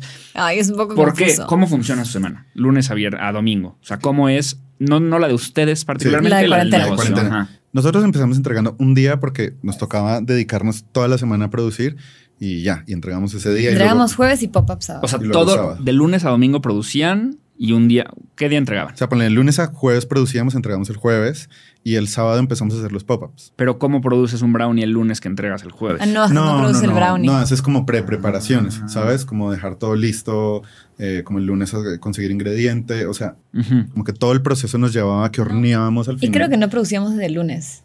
Creo que era miércoles y sábado. Y también nos tocó ir adaptándonos como al, que los clientes locales también empezaron a decir como, pero yo quiero comprar el miércoles y nosotros como, bueno, vamos a abrir el miércoles. Y, con el tiempo empezamos a sistematizar la forma en que se producían las cosas. Entonces ya, y teníamos que, que, los hornos y pues, ya, pues la infraestructura, digamos, como de una pastelería. Entonces ya para nosotros era posible agarrar todo eso que nos tomaba cuatro días y hacerlo en el mismo día. Entonces eso cambió todo y entonces ahora tenemos entregas de martes a sábado, solo que los sábados empezamos a abrir la persiana. Y de hecho, esta semana vamos a empezar a abrir todos los días a ver cómo nos va. Como experimento. Eh, sí, o sea, como que ha sido adaptarnos primero a lo que podemos, segundo a lo que nos pide la gente y sí. Y también ir aprendiendo y cada vez nos volvemos como, creo que más buenos en, organizar, producir, entonces entendemos todo mejor y podemos... Pero siempre lo que podemos, o sea, siempre tenemos que, siempre tenemos que tener muy en claro eso. Como que la gente como, ¿por qué no ponen tiendas? Serían millonarios, les iría demasiado bien y es como... Mm créeme que si podríamos, lo haríamos. Sí. O sea, créeme. Solo no es tan sencillo. Sí, obvio. Ah, hay que ir como que hemos aprendido también un poco como a medir eso. Y si lo haces sin inversión, entonces como juntar el dinero de hacer por una reforma arquitectónica, de unos permisos. Tener permiso. O sea, Sí, es poco a poco. Te, toma. Sí. Pero es mucho más seguro hacerlo así. Y todo el mundo, ¿pero por qué? ¿Pero por qué? Y le insisten mucho y es como. Sí. bebé. Sí, totalmente. ¿Cuáles creen que, ¿Cuáles creen que sean esos pasos ultra necesarios para que cualquier persona abra una dark kitchen y funcione. Ahora que ustedes ya pasaron por todo eso y, lo, y lo lograron. Pues no inversión. Estar dispuesto a dedicarle toda tu 24 horas de tu tiempo por un periodo muy prolongado. Okay. Pues un año, un par de años, ¿no? Sí. Todo tu tiempo, porque, o sea, nosotros ahorita no horneamos, pero sí lo hacíamos. sí. O sea, eso que preguntabas hace un rato de que, pero no entregas un brownie del lunes el jueves. No, se horneaban el mismo día. Sí, claro. O sea, estaba, estaba horrible. Y no teníamos ni refri donde dejar más. Era como que. No. Existían las sí, sí, sí, Entonces, el tema del tiempo. Sí. Paciencia y mucho tiempo. Sí. Rodearte de gente que sepa hacer cosas que tú no sabes hacer siempre está, también está muy bueno. O sea, Sí, como que no necesariamente trabajes con ellas, pero que, te que te aconsejen y así. Por ejemplo, si, hay alguien que sabe en la cocina y tú estás haciendo este proceso y te dice como, va, eso que estás haciendo, puedes multiplicarlo por cuatro en producción si lo haces de esta otra forma y aprendes. Sí. Eso siempre está muy Educación. bueno. Sí. Y yo sí creo que meterle muchas ganas al Instagram. Sí, yo también. Eh, creo, o sea, digo, no, no tienes que tener la gran cámara. Yo tomo fotos con un teléfono que está chido, el teléfono. De hecho, lo compró cuarentena para las fotos pero no es una cámara de 20 mil dólares, ¿entiendes? O sea, es como... Escoger la luz. Escoger la luz, tener buen ojo. Eh, estamos en el taller, Andrea y yo, es como, salió el sol y salimos corriendo los dos a hacer Sí, yo sufro, sufro, como que no hay sol y acabo de hacer ese brownie nuevo, sí. no le puedo tomar foto, es como... Y también no quedarte solo en eso, ¿no? Como que también siento que hay muchos negocios que son como muy imagen, muy visuales y que muchos empezaron, por ejemplo, con nosotros y yo vi que le metieron dinero, que le metieron mucha estrategia visual, no sé qué, y que nos llevaban una ventaja tremenda, por ejemplo, en followers y ahorita nosotros los doblamos, replicamos, es porque también luego pruebas el producto de ellos y es como, ah, totalmente. ok. Sí, la atención en red, o sea, creo que hacemos todo lo que no deberíamos hacer, como te dicen, no postees tantas veces en Instagram al día, no postees tantos stories al día porque la gente se cansa. Güey, nosotros posteamos 100 stories al día, cuatro posts diarios. Em, probablemente mucha gente nos tiene silenciados. Pero. Los que no son sus verdaderos Pues sí, o sea, también creo que algo. Ay, ya no sé si está mal que diga esto, pero no, no sé si seguir las reglas siempre al pie de la letra funciona, funciona tan chido. como que creo que también es un poco como tu intuición, ir viendo qué te late a ti y vámonos. Y, y, hoy en día, ¿qué hace cada uno de ustedes? Ya hoy, hoy, hoy. ¿Y cuánta más gente hay trabajando en cuarentena? ¿Y qué hacen esas otras personas? ¿Tú qué haces? ¿Yo qué hago?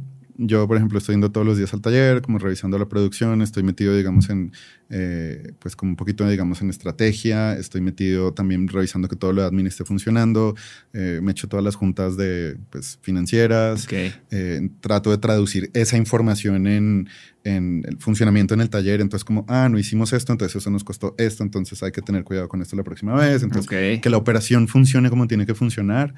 Eh, también está muy metido en planeación, pero eso lo hago también, por ejemplo, de la mano con Andrea.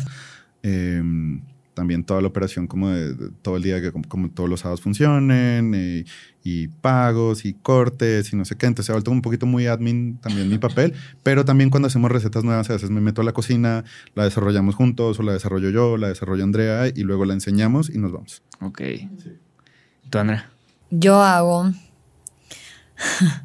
vintage cakes ya no los hago solo, ahora ya tenemos un equipo de pastelería y dos de, las chicas hacen vintage cakes conmigo como la decoración. Pero yo hago vintage cakes, pasteles de boda, cosas como grandes, especiales. Hago toda la parte de redes, de no la de contestar mensajes, sino la de postear, producir contenido. Tomo fotos, hago reels, em, posteo, eh, respondo los comentarios, etcétera.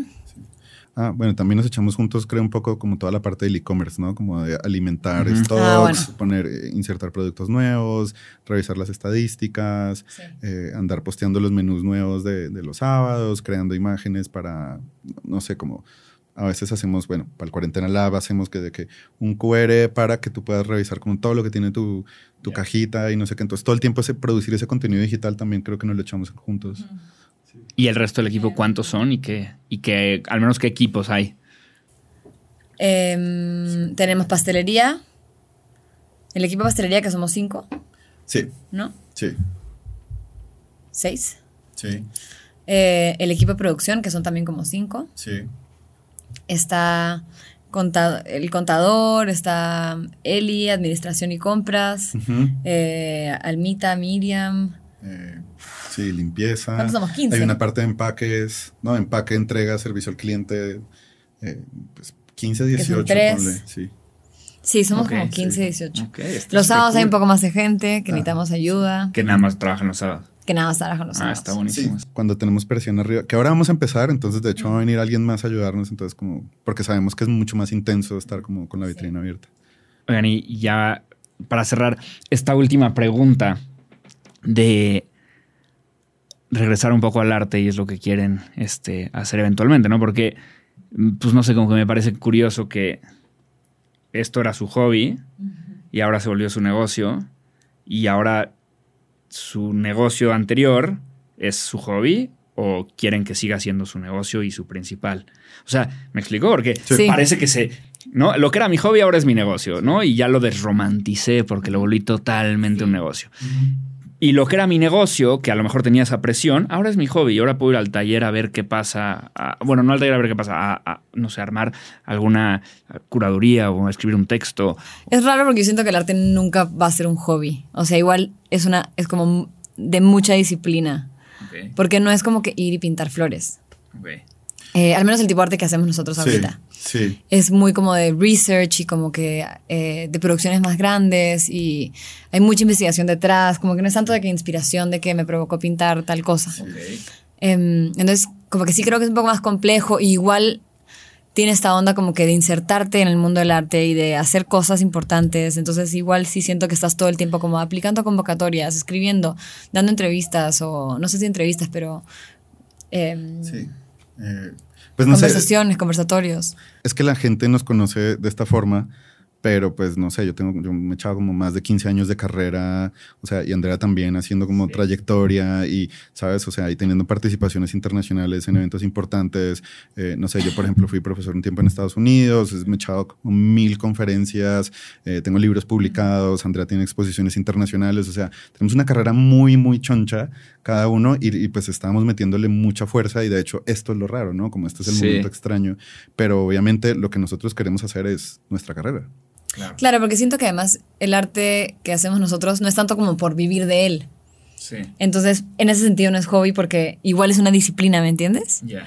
Como que ya no importa si ganas plata o no de eso. Totalmente. Sobre todo si tienes algo que te da los ingresos. Sí, siento que es como, digo, va a ser un ejemplo súper tonto y burdo, pero siento que es como el sapito de Belinda, ¿no? O sea, ¿no? O sea, como que a ella le enoja muchísimo. Exacto. Que tiene todos estos años de carrera y ha tenido colaboraciones con todos los artistas y todo el mundo en el concierto le grita sapito, ¿no? O sea, esto es sapito, ¿no? Qué horrible, sí. Entonces, sí. lo que dicen ustedes ahorita, o sea, toda la preparación que tenemos, los libros, eh, las exposiciones, eh, las, los internships en todos lados y este y pues, Forever cuarentena. y tenemos una, una ajá, la fama por la galleta.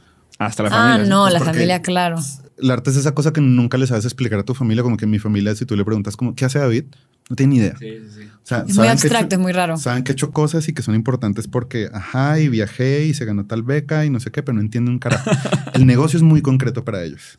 Entonces ellos el New York Times. Ay, qué bien, o sea, qué bien, ahora sí. Sí. Y no es como, pero llevo 15 años trabajando y no me da nada mal, o sea, como no, que ahora nos postean en los grupos familiares. Ah, sí, sí, sí. Em, pero claro, es un poco eso. Totalmente. Oigan, pues de verdad que David y Andrea son, son lo máximo, máximo, máximo. Yo amaba sus, sus productos desde hace mucho. Este, mi novia es una obsesionada total con ustedes, ya se los, ya se los dije 20 veces. Este, en Mercatitlán, no lo dije a cámara, en Mercatitlán, cuando es el cumpleaños de alguien, regalamos, mandamos este, cajas de, ustedes. Gracias. O sea, de ese nivel somos fanáticos. Pero ahora yo soy fanático de ustedes, porque como personas, ¿no? muchas gracias. Sí, no, de verdad que sí, porque desde que hice el research y empecé a ver como lo diversos que son eh, en todas estas disciplinas, todo tiene muchísimo más sentido para mí, ¿no? Y es muchísimo menos una coincidencia, este, y muchísimo más una consecuencia. ¿no? Yo creo que lo que les pasó acá, ¿no? Parece a veces, y, ustedes lo dijeron, ¿no? Creo que tú dijiste dos o tres veces en la, entrevista la palabra coincidencia, y yo creo que es más consecuencia. O sea, eh, todo lo que aprendieron lo han ido plasmando de una u otra manera y, y también es como la demostración de que todo lo que rodea al producto principal sigue siendo el producto principal. O sea, no solo es la galleta que sabe rico, sino es la foto en Instagram, la caja, la atención al cliente, los ingredientes, los precios, lo que estamos preocupados por los clientes a los que les llega yo, rota la, la, galleta. Todo eso también es el producto principal, ¿no? Exacto. Pero, sabes que también siento que la gente también ha sido súper generosa con nosotros. O sea, como que la gente también ha o sea, nos ha hecho crecer, nos ha arrastrado por medio de, no sé, de repostear, de como de tener como ese tipo de cariño y ese tipo de paciencia con nosotros. La hemos cagado millones de veces con clientes que aún hoy nos compran. O sea, como que sí, también. También está en cómo lo. Sí. ¿Cómo lo solucionas? Sí, pero también la gente siento que también ha sido muy Exacto, exacto. Buenísimo. Pues de verdad que son lo máximo. Muchas, muchas, muchas gracias, de verdad. Muchísimas gracias por tu tiempo, muchas gracias por venir, muchas gracias por hacer estas deliciosidades. Mercatitlenses, eh, hasta aquí llegó el episodio. Este, puntos muy importantes. Uno, comenten cuál de las galletas que narramos eh, o vieron les, les pareció la más deliciosidad. En este momento yo estoy salivando. Además, tengo el ventilador y me está llegando como todo el aire de, la, de cómo huelen las galletas. Eh, comenten eso, denle like. Si están en Spotify, muy importante que lo califiquen porque eso nos sube en el algoritmo eh, si están en YouTube, que comenten, toquen la campanita, todo esto. Obviamente que vayan a las redes, les vamos a poner ahí las redes de, cuarentena este, y compren estas marranadas deliciosas. Eh, y nos vemos en mis redes sociales. Muchísimas gracias.